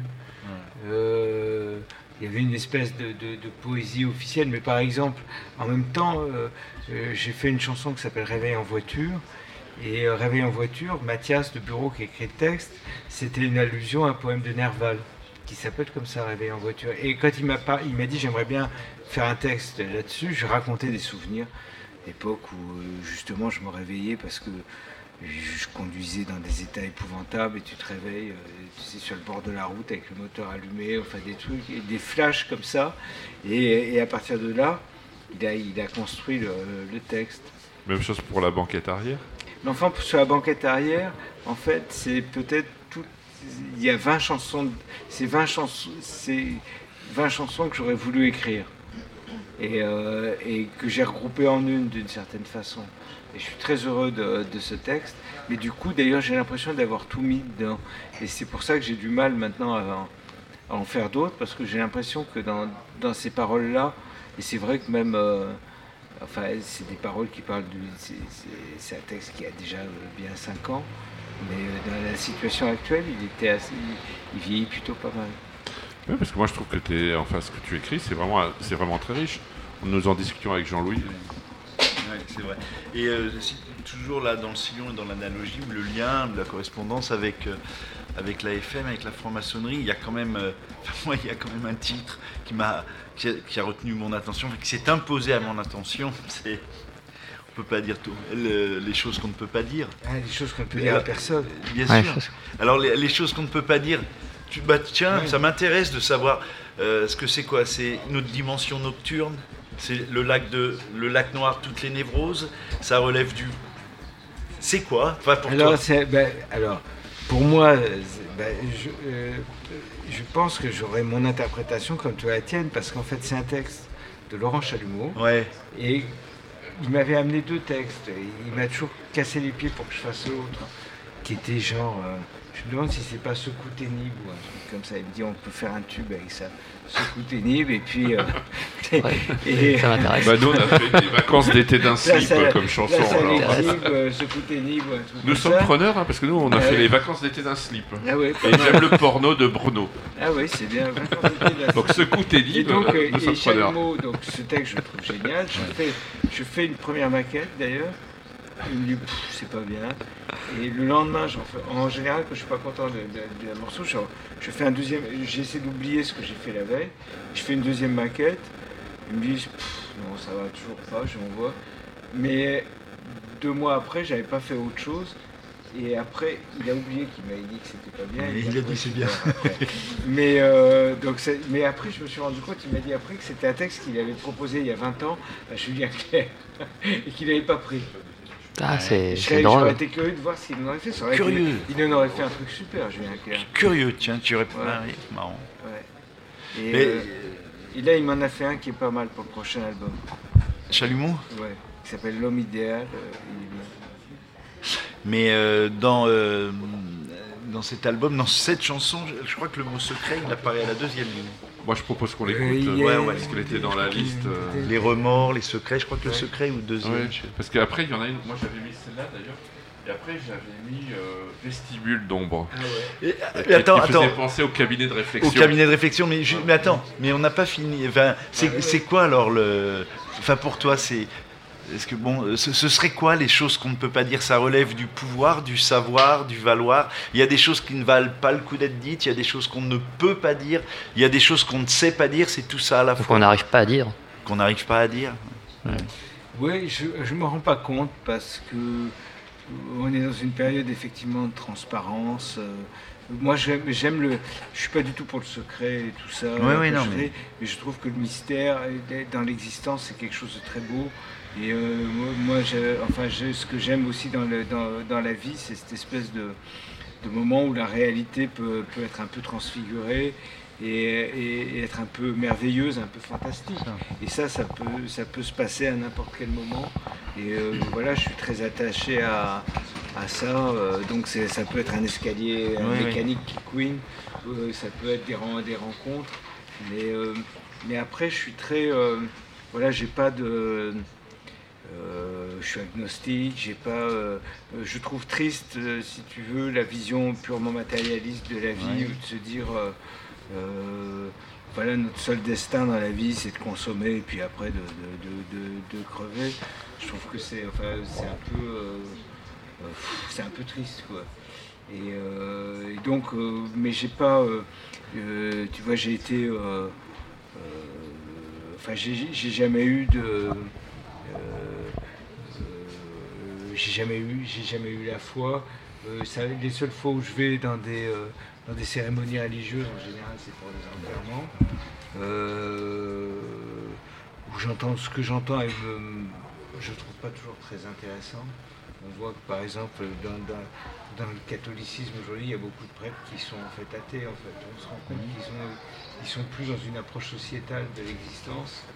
Je pense que dans d'autres religions, ça peut être aussi une appartenance communautaire. Il y a des choses comme ça, mais en, finalement, je suis plus presque atterré par le par l'athéisme des prêtres aujourd'hui.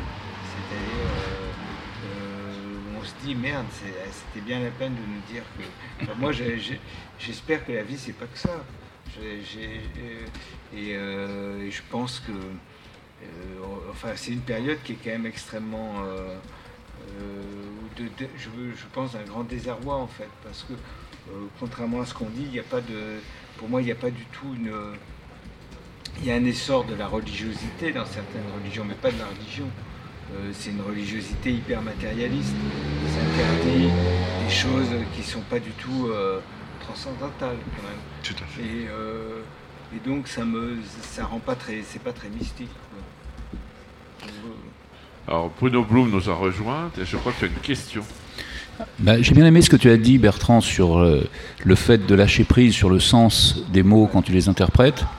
Et euh, il y a une grande partie de nos héros euh, du rock, de la musique populaire, qui ont beaucoup pratiqué ça. Et l'écriture automatique, euh, le surréalisme, il y a, Tristan Zara, par exemple, qui, avait, qui a été un des premiers à, faire des collages de mots en faisant, en s'occupant pas du sens. Et c'est un principe qui a été repris dans la Beat Generation par David Bowie ensuite, par Lou Reed, qui a construit des choses comme ça avec le Velvet Underground. Et le fait que, le sens soit absent est en fait, pour moi, euh, une, forme de spiritualité totale, parce qu'on lâche complètement prise sur le sens, on lâche complètement prise sur l'impact que ça va avoir sur l'auditeur. Et je trouve qu'il y a toujours ça de toute façon dans la musique, parce que même quand on prévoit quelque chose, la réception de la personne, euh, Anaïs Nin disait, on, est, ce que... On interprète les choses comme ce que l'on est et pas comme ce que l'artiste est. On, met de soi dedans tout le temps. Donc euh, on n'a absolument aucun contrôle sur la façon dont les gens vont percevoir les choses.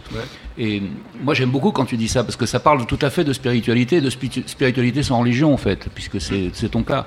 Donc euh, moi je crois que c'est vraiment euh, une, composante de la magie, du mystère, de, de, de l'intelligence qui va aller jusqu'à se débarrasser de l'intelligence, se débarrasser du contrôle et, laisser les choses venir comme ça, le channeling, le, fait de laisser venir les mots et euh, certaines des choses, moi je passe ma vie à écrire, et certaines des choses que j'ai faites de mieux, c'était souvent parce que l'inspiration était là, j'en connaissais pas vraiment euh, le sens moi-même, et ce n'est qu'après que j'ai pu plaquer euh, une critique sur mon propre travail ou sur celui des autres. Donc je crois que tu es à fond en fait dans la spiritualité, mais peut-être sans le savoir. Ouais, c'est possible, hein, parce qu'en plus, mais alors il y a aussi des paroles, par contre, que j'ai écrites, qui sont comme des messages codés, c'est-à-dire qu'elles sont elles font référence, moi, à des souvenirs très précis, par exemple, mais qui n'ont pas vocation à être révélés parce que chacun va, les interpréter différemment et ça me va très bien. Moi, en fait, quand, quand je fais des chansons, j'ai peur d'être indécent, c'est-à-dire, je me dis, moi, ce que je ressens en soi-même, ça n'a pas plus d'importance hmm. que ce qu'on ressent, ce que chacun peut ressentir. Donc je me dis, il faut que ça soit à la fois très personnel et très universel. C'est ça que je trouve euh, difficile. Donc il faut être le plus libre possible et sans tomber dans l'autocomplaisance et dans le narcissisme et tout ça. Et donc voilà, c'est, je trouve ça. Et il y a un truc qui est délicat aussi, c'est que je fais partie de la catégorie des gens qui appréhendent des chansons d'abord par la musique. Hmm. C'est-à-dire après, il y a des, dans les textes, il y a des, euh, il y a des phrases tout d'un coup qui vont percuter, qui, je vais me dire c'est super, mais je pense qu'il y a beaucoup d'auditeurs moi, je me souviens jamais des paroles, par exemple, des, chansons que j'aime. Très, très, très peu. Et même des miennes. Hein. Euh, enfin, si j'avais pu, comme Johnny, quand je faisais encore des concerts, si j'avais pu avoir un prompteur avec les paroles, ça aurait été bien. Hein. Et, donc, euh, euh, voilà, j'ai pas. Le, le, truc le plus immédiat pour moi, il est toujours passé par la musique. Hmm. C'est le langage qui me touchait le plus. Et après, il y a des textes où il y a une phrase, on se dit, mais voilà c'est gagné. quoi. Bah, D'ailleurs, euh, pour rebondir ce que, avant d'écouter justement la, chanson, ta chanson dont parlait euh, Jean-Louis, je pense qu'en fait, le, vrai euh, Great Rock and Roll Swindle, c'est la religion qui a confisqué la spiritualité. Donc on va écouter Bertrand Burgala, les choses qu'on ne peut pas dire.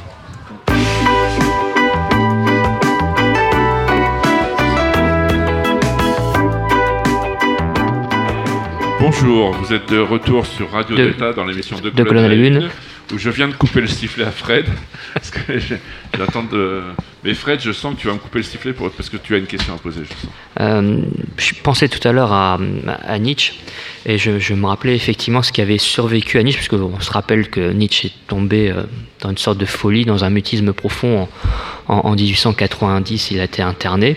Et son ami Peter Gast, à, l'époque, raconte euh, dans, une, correspondance, il raconte que ce qui a survécu à Nietzsche, finalement, c'est le musicien, puisque Nietzsche se désignait souvent d'ailleurs comme philosophe artiste. Euh, donc il a laissé quelques compositions euh, en dehors de ses publications. Et à la fin de sa vie, effectivement, il, peut- il était peu en capacité de parler, mais il continuait à, jouer. Et effectivement, euh, le lien avec l'ésotérisme, il y a aussi un lien avec la métaphysique, c'est-à-dire que, on en parlait tout à l'heure, hein, le fait de croire quelque chose, pas nécessairement Dieu, puisque la spiritualité, on ne peut pas réduire la spiritualité à, Dieu. D'ailleurs, on voit dans les sociétés tribales, euh, il n'est pas question de Dieu, hein, il est question d'esprit, il est question de, de quelque chose qui dépasse le matériel. Et je trouve qu'à l'heure, on est quand même à une époque où le matérialisme est très très fort. Euh, il me semble que la musique, ça reste encore un, espace, euh, je dirais, préservé, dans le sens où on peut encore avoir des émotions, on peut encore ressentir un sentiment religieux assez fort. Et on le voit d'ailleurs euh, quand on observe les, concerts, quand on analyse euh, finalement le qu'on observe la, manière dont les fans effectivement rentrent en transe, puisqu'il y, a il y a quelque chose qui est quand même de l'ordre de la transe, il y a quelque chose d'assez parfois chamanique, qui est assez impressionnant. hein, donc, ah oui, parlait. hip-hop aussi, on en parlait tout à l'heure. Donc, euh, c'est sûr que quelle est ton expérience? Parce que j'ai cru comprendre. euh, je, je dis- je parle de Nietzsche parce que euh, Nietzsche a toujours expliqué que la maladie avait été le, le fer de lance de, de son œuvre. Et vu que tu es, euh, voilà, tu, tu as une maladie chronique, effectivement, le fait que tu en aies parlé, que tu l'as verbalisé, est-ce que, est-ce qu'il y a quelque chose, il y a un, un lien avec avec la musique? Est-ce que le- la maladie a changé a changé le musicien que tu es?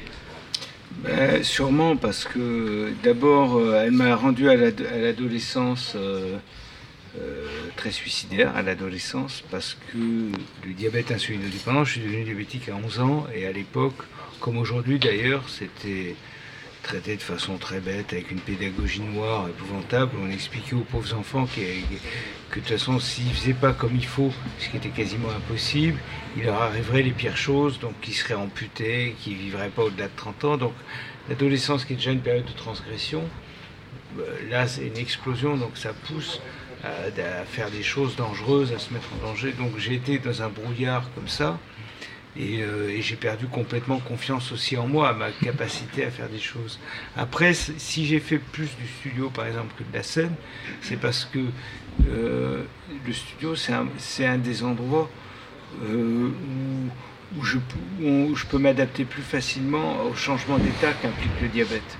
Hmm. C'est-à-dire qu'aujourd'hui, quelqu'un qui est diabétique insulino-dépendant, à la fois on se bat pour dire un diabétique peut tout faire et c'est formidable et tout ça, mais quelqu'un qui est, euh, je sais pas, hôtesse d'accueil euh, chez Monoprix ou un truc qui doit s'arrêter pour se piquer ou pour pisser ou parce qu'il est en hypoglycémie, ben souvent c'est des gens qui ont des gros problèmes professionnels euh, à cause de ça. Et moi sur scène, je peux pas dire bon, euh, hier j'ai joué comme une patate, des- ou ce soir je suis désolé, c'était un concert de merde, mais j'avais 4 grammes de sucre. Euh, donc en studio quand même, il y a un, enfin, c'est des moments où tu as une capacité quand même à, à faire les choses à ton rythme plus facilement. En tout cas, ça a dû, ça a dû jouer euh, là-dessus quand même. Et ça a influencé ta créativité? Ouais, ouais, ouais, c'est certain, c'est certain. Euh, oui, oui, ouais, euh, enfin, j'en suis sûr. Ça, a- ça a aussi influencé ma vie professionnelle parce que quand tu es, lycéen et que tous les après-midi, euh, tu t'écroules de fatigue parce que tu as, de l'acétone et que tu as trop d'insuline, c'est difficile de faire de, de- continuer longtemps et Mm. tout ça. quoi. Ça, c'est, c'est une maladie, c'est pour ça que j'ai créé cette association, parce qu'à la fois elle est le diabète insulinodépendant, qui est une maladie auto-immune, elle est complètement, disons que la difficulté du traitement pour les diabétiques est totalement minorée, y compris par certains diabétiques qui, pour être acceptés par la société, disent c'est rien du tout. Alors qu'en fait, c'est- ce truc leur pourrit la vie. Donc il faut qu'on arrive, on se bat pour à la fois euh, bah, avoir une meilleure intégration dans la société, mais en même temps une meilleure compréhension des difficultés du traitement. Ah, c'est ça, euh, c'est très c'est- particulier. c'est amusant ce que tu dis parce qu'il m'a- m'arrive la même chose. Je suis en train de enfin, on découvert une, une cardiomyopathie. Euh, donc pareil, c'est une maladie qui est assez courante. Il y a 80 000 décès euh, par an, enfin 80 000 Français qui passent à la trappe. Et c'est pareil, c'est il y a un traitement effectivement, il y a bêta bloquant, mais c'est pareil, c'est très minoré par les gens. Et ce qui fait que 60% d'entre nous passent aussi meurent parce qu'effectivement, on, voilà, on minore ces, ces traitements-là, ils sont importants.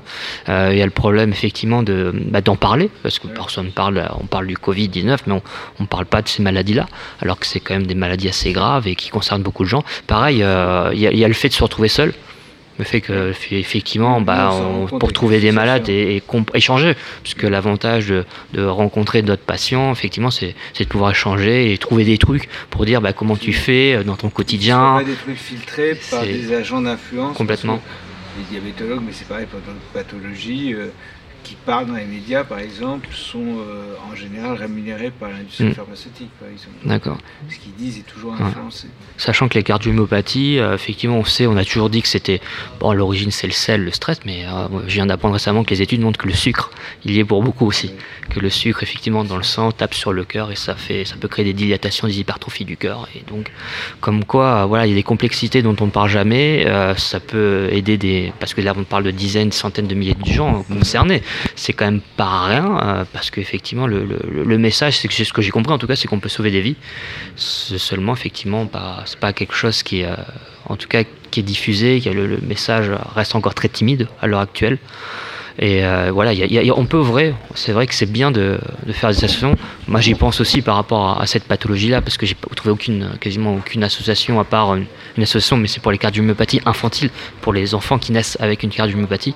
Donc effectivement, il y a des, on se rend compte qu'il y a quand même des, des trous, hein, des manques, des manques à être qui sont assez énormes et qui demandent juste de pouvoir verbaliser, de pouvoir parler, puisque c'est quand même une question de, de pouvoir dire. Finalement, ça revient à la chanson qu'on a écoutée. dire, le dire, c'est, ça me semble évident et important. Surtout dans une société comme la société actuelle, où on doit être bien portant. Où tout Oui, est c'est vrai. sur la bien portance. euh, on doit être sportif, on doit être beau, par- bronzé. par, euh. par exemple, je m'étais rendu compte parce que euh, dans le showbiz, les gens qui se disent diabétiques ne le sont pas. Par exemple, cet abruti de Jean Reno euh, est un diabétique du dimanche, c'est un mec qui bouffe trop euh, ou un truc. Et il a dû voir un jour Lynn Renault qui lui dire euh, Tiens, si tu veux te faire remarquer, si tu veux devenir populaire, euh, monter dans le top JDD, t'as qu'à parler de ton diabète. Donc il a fait une interview grotesque à l'Express où il mélange les deux diabètes parce que c'est deux maladies. Il y a diabète 1 et diabète 2. Et tu Et, le- euh, mais en revanche, il y a des acteurs qui sont diabétiques qui ne veulent pas en Ouais. parler. Quand j'ai fait mon bouquin, j'ai voulu en parler à Cadmeran, pour pas le citer. Il n'a pas voulu en parler. Et c'est quand même un mec qui va parader après euh, au Téléthon en disant faut s'engager.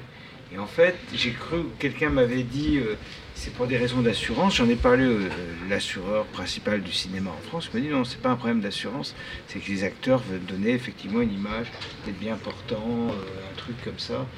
Et tant qu'ils se rendent pas compte, mais peut-être que demain il se dira c'est bon pour ma carrière, il en parlera tout le temps. Complètement. Mais, euh, en tant qu'avocat d'assurance, euh, il, il le dit, il l'a dit à l'assurance, donc c'est pas un problème. C'est simplement la prime qui change, le calcul de la prime.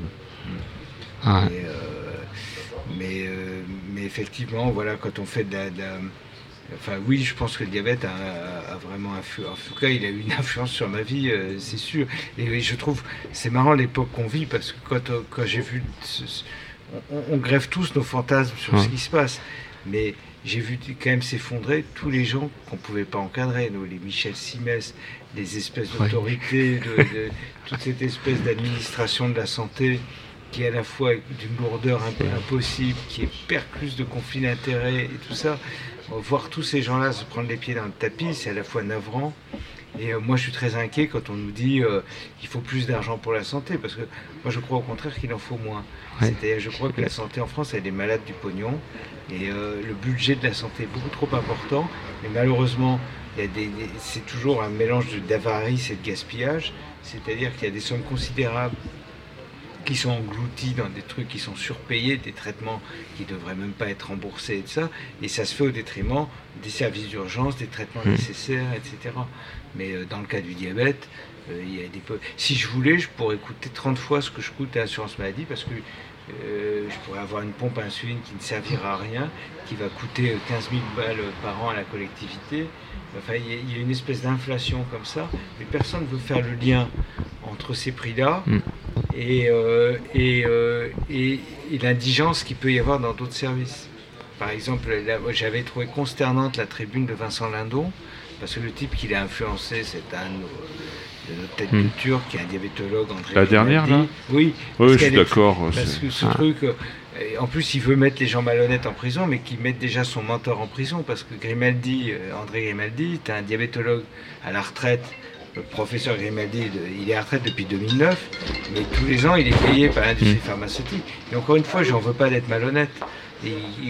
D'avoir gagné ces dernières années 150 000 euros avec l'industrie pharmaceutique, mais qui donne des leçons après euh, à l'État. Et, et en fait, c'est des gens qui poussent toujours à plus de dépenses publiques avec un discours qui est très attrayant, très moral, en disant les, services publics et tout ça. Mais en fait, c'est exactement le contraire, parce que cet argent public, après, il va dans des poches privées. Je ça. pense qu'ils en Mm. sont même pas conscients. Mm. Je pense pas qu'André Grimaldi se lève tous les matins en disant qu'est-ce que je vais faire pour détruire euh, la santé en France et ces connards de Non, pas du tout. Ils pensent bien faire. Mais euh, parce que la façon dont, dont ces gens-là sont instrumentalisés, c'est pas la flatterie. C'est-à-dire que euh, ce type qui n'a rien fait, comme euh, l'insuline n'a même pas été découverte par un diabétologue, mais par un, par un chirurgien orthopédique à la- qui avait été blessé en, en 14, enfin Mm. bref. Donc ce mec qui a jamais rien trouvé, le professeur Grimaldi, bah, il y a les gens d'A- d'Abbott, de Novo, de Sanofi qui disent c'est passionnant ce que vous dites, il faudrait que vous nous Mhm. fassiez une communication auprès de nos commerciaux, etc. Et c'est comme ça que... Il s'est fait récupérer, truc est mm. complètement... Mm. euh, et donc je trouve que ce système-là de santé, il a montré quand même ce truc où on nous parlait tout le temps de ce merveilleux système de santé français que le monde entier nous envie, etc. Où on nous sortait à la moindre occasion. euh, si on est contre, on disait euh, programme du Conseil national de la résistance. A jamais eu de programme du Conseil national de la résistance en plus. Tout le monde, ça, il n'a jamais existé. Euh, euh, mais donc on nous sort une espèce de truc hyper sacré comme ça, et on a vu ce truc-là, ce monde-là s'effondrer, comme euh, c'était juin 40 quand même. Complètement. Tout ce truc. Euh, Et donc, quand on nous dit maintenant on va mettre encore plus d'argent pour la santé, je trouve ça très inquiétant parce que ça va rien résoudre. Les, les urgentistes seront toujours complètement. Enfin, il y aura toujours ce mélange d'avarice et de gaspillage. Ouais, Et, ouais. euh, Bah, Il y a des laboratoires, euh, parce qu'il n'y a pas que le diabète, il y a aussi les- le médicament sur l'hépatite, euh, où il est passé de 50 euros à 1000 euros, je crois, le traitement. euh. Et comme par hasard, euh, je vous rappelle que tout médecin qui intervient à la télé doit, di- doit Oui, divulguer avec qui. C'est- même une infraction, hein, s'il le mais dit la par loi. HPST de 2010 n'est pas du tout euh, respectée. Non, donc, et ça, c'est peut-être un combat, un des combats de la franc-maçonnerie, parce qu'actuellement, quand je vois le Grand Orient de France, euh, on a plutôt un livre blanc qui vise à faire, à faire des propositions pour Macron. Donc, on peut le mettre dans le livre blanc, effectivement. Il y a- Et je pense que Macron, il est fidèle là-dessus, il est. Au moins, on peut pas, on peut pas l'accuser de pas être fidèle à ses, infidèle à ses amis. Non, Et- je suis d'accord. Il y a au moins ce truc-là. Mais effectivement, il y a des- en tout cas, je trouve que c'est des domaines où il y a une réflexion à mener et qui sort du truc habituel d'opposition, étatisme, libéralisme. Ouais. Parce qu'en réalité, dans ce monde-là, les libéraux ne se rendent pas compte qu'ils donnent de- euh, en fait que, euh, enfin, qui sont en fait des libéraux gagnent de l'argent avec l'argent public dans ce domaine-là, Mm. et les étatistes donnent de l'argent à du privé. Donc je pense que pour moi, le, le danger, c'est pas l'État ou c'est pas l'entreprise, c'est l'économie mixte. Et la France, on est quand même des champions là-dessus. Et dans le domaine de la santé, malheureusement, ce système-là euh, me paraît euh, très... euh, enfin, il a des effets extrêmement pervers. Ouais, mais complètement. hein. Mm. Alors, on va écouter quand même. euh, on va faire une petite pause et puis a- après, on, On conclut. on terminera tranquillement l'émission. Mais je voulais quand même qu'on parle, on en a parlé euh, avant l'émission, qu'on parle quand même d'April March. Parce que, en tant que franc-maçon, c'est c'est quoi? C'est l'arrière-petite-fille ou la petite-fille de William Blake? Un peu arrière-arrière. hein, Arrière, oui, pense, oui. Parce que son prénom, c'est quoi? C'est Elinor Elinor, Blake. Elinor Blake. Ouais, c'est une Et c'est de comme les, portes de la perception. euh, enfin, c'est- c'est- en fait, c'est pas d'Huxley. Huxley a pris le titre. tiré du mariage du ciel et de l'enfer. C'est euh, quand, je- enfin, de mémoire, c'est quand les portes de la perception seront ouvertes, toute chose sera vue telle qu'elle est. Et euh, ça a été repris par Huxley, euh, justement, quand il a essayé toutes les drogues, euh, l'imaginaire est possible. Et Castaneda le cite, et on va écouter donc April March, Sometimes When I Stretch, puisqu'on va un peu s'étendre. Et puis après, on verra tranquillement.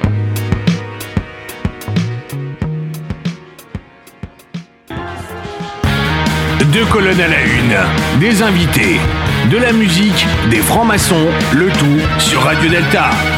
Radio Delta. Bonjour, vous êtes de, retour sur Radio Delta dans l'émission Deux colonnes à la une avec Bertrand Burgala et on va finir euh, en fait en lisant l'ouvrage sur euh, que vous avez écrit sur l'épopée Tricatel. En fait, on voit qu'il y a quand même pas mal de choses parce que vous faites référence à la mode. Vous avez euh, notamment fait des concerts et des shows euh, dans, pour des défilés. Euh, je crois notamment euh, le révolutionnaire de Castelbajac. Parce qu'il a fait pas mal de trucs, euh, notamment avec le punk, tout ça. Oui, mais je suis pas sûr qu'on ait joué pour lui. Mais en revanche, il m'avait présenté, par exemple, j'avais commencé à travailler avec Malcolm McLaren à un moment. Et c'était grâce à Jean-Charles. Ah, J'ai une anecdote avec lui d'ailleurs. Parce qu'en fait, il, a- il venait souvent dans le quartier, il passait. Je gare ma voiture rue du Cherche-Midi. J'étais en train d'écouter Paris. Ah. Et puis j'étais là à fond.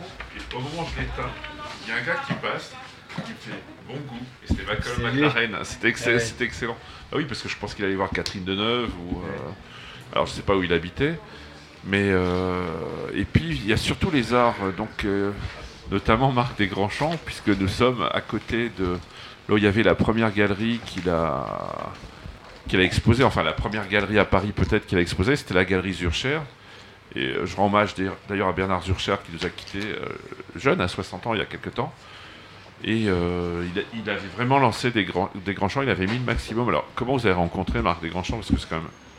J'ai rencontré euh, euh, Marc Desgrandchamps grâce à Richard Lédier d'Art Press qui avait organisé, je crois qu'il aimait bien ce que je faisais, moi je connaissais pas sa peinture, il avait organisé une rencontre pour Art Press. Et, euh, et j'ai découvert sa peinture à cette occasion, euh, j'ai trouvé formidable et, et, euh, ça correspondait tout, à tout ce que j'aime, d'un peu justement un mélange de mystère un peu, et un peu de mélancolie, et quelque chose de solaire et un peu triste. enfin, et voilà, on a sympathisé et, et c'est vrai qu'après, euh, j'allais faire, j'allais sortir un 45 tours d'un morceau que j'avais fait avec Robert Wyatt. Et, euh, y avait, un, voilà, il y avait une- en particulier une peinture de lui qui, qui me paraissait très bien convenir avec ça, ou je sais plus comment on avait fait, mais on avait pu l'utiliser, c'était assez génial. Parce que sur toutes vos pochettes, vous mettez quand même des, en valeur des artistes comme Pinard, Combas, euh, c'est Fuller, je crois, ou. Jean-Pierre Muller. Oui. Jean-Pierre Muller, et euh, c'est assez une constante quand même, parce qu'elles sont Pas assez inno- toujours, parce Ouais. que après, ch- chaque artiste du label fait un peu. euh, moi, j'essaie J'impose aucune ligne, que ce soit sur la musique ou sur. euh, C'est-à-dire qu'une fois qu'on bah, on décide de travailler avec quelqu'un, on va essayer de le pousser le plus loin possible dans ce que lui veut faire. Et je veux pas faire mon disque par procuration. Donc s'il y a par exemple une pochette, euh, une je vois par exemple Catastrophe là qui vont sortir le disque à la rentrée, j'ai vu passer euh, 200 mails sur la pochette, mais je suis jamais intervenu dessus. Parce que de toute façon, je me dis si je donne mon avis et qu'ils ne le suivent pas, ça va m'énerver.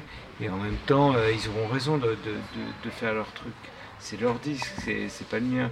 Mais c'est vrai que je trouve que la musique, c'est un médium qui permet bah, effectivement de, faire des choses avec des écrivains, avec des réalisateurs, avec des peintres. euh, euh, c'est assez génial comme, je trouve comme moyen d'expression quand même. Puis euh, vous écrivez pas mal aussi, parce que vous, vous avez euh, Mon Moi, Moi dans Rock. Oui. Et, Et puis des interviews dans euh, Technicart. voilà. euh, on en avait parlé avec Louis-Henri de La Rochefoucauld à l'occasion de la sortie de son livre sur la prophétie de Oui. John Lennon. Et, vous êtes fait- très éclectique en fait. Bah, c'était, en- enfin, je trouve que c'est de la, c'est, c'est une joie de pouvoir faire des choses qu'on aime, de, de, de, de en fait, je fais plein de trucs qui m'intéressent, euh, qui sont rarement bien rémunérés, Mais du coup, en fait, je trouve que dans la vie, moins c'est moins c'est bien payé, plus il faut que ce soit bien. Autrement, ça n'a pas de sens. Oui, c'est vrai. Donc on- ça prend encore plus de temps. Donc vous êtes un peu Mais- comme les francs-maçons en fait, vous êtes très curieux en fait. Ouais, sûrement. Ouais, ouais. Vous voulez savoir compte. euh, ce qu'il y a euh, derrière- derrière la, derrière la porte, puisque Oui. chaque état, chaque de- grade c'est un peu une porte qu'on franchit vers d'autres. C'est un peu Mais comme alors- la bibliothèque sans fin de Borges. Mais le truc, c'est que le premier, les premiers locaux de Tricatel, on était 52 rue Richer. On était à côté de la rue Cadet. Oui. Et, euh, et j'ai voyé, j'ai voyé passer. euh, le- euh, il y avait de l'animation en fin de semaine. Je me demande si c'était pas le vendredi. Je voyais, je voyais plein de messieurs passer avec une Ouais. serviette. Oui, c'est ça. Ouais, non, c'était un congrès mondial d'experts comptables. Mais d'ailleurs, ah, vous étiez dans l'immeuble d'un gros courtier d'assurance, 52. Il y avait les assurances AFCM à l'époque. Non, je le sais parce que c'était leur avocat. donc, elles ont disparu. Et on va juste écouter parce que vous. Bon, c'est vrai que le, temps nous est limité. On va juste euh, écouter euh, un petit extrait de l'album que vous avez fait avec. De, la chanson que vous avez fait avec Robert Wyatt, euh, Summer Night, où justement il y a une pochette de la marque des Grands. Alors je rassure tous les auditeurs, j'ai mis en ligne la playlist intégrale de l'émission. Donc vous pourrez l'écouter sur Radio Delta.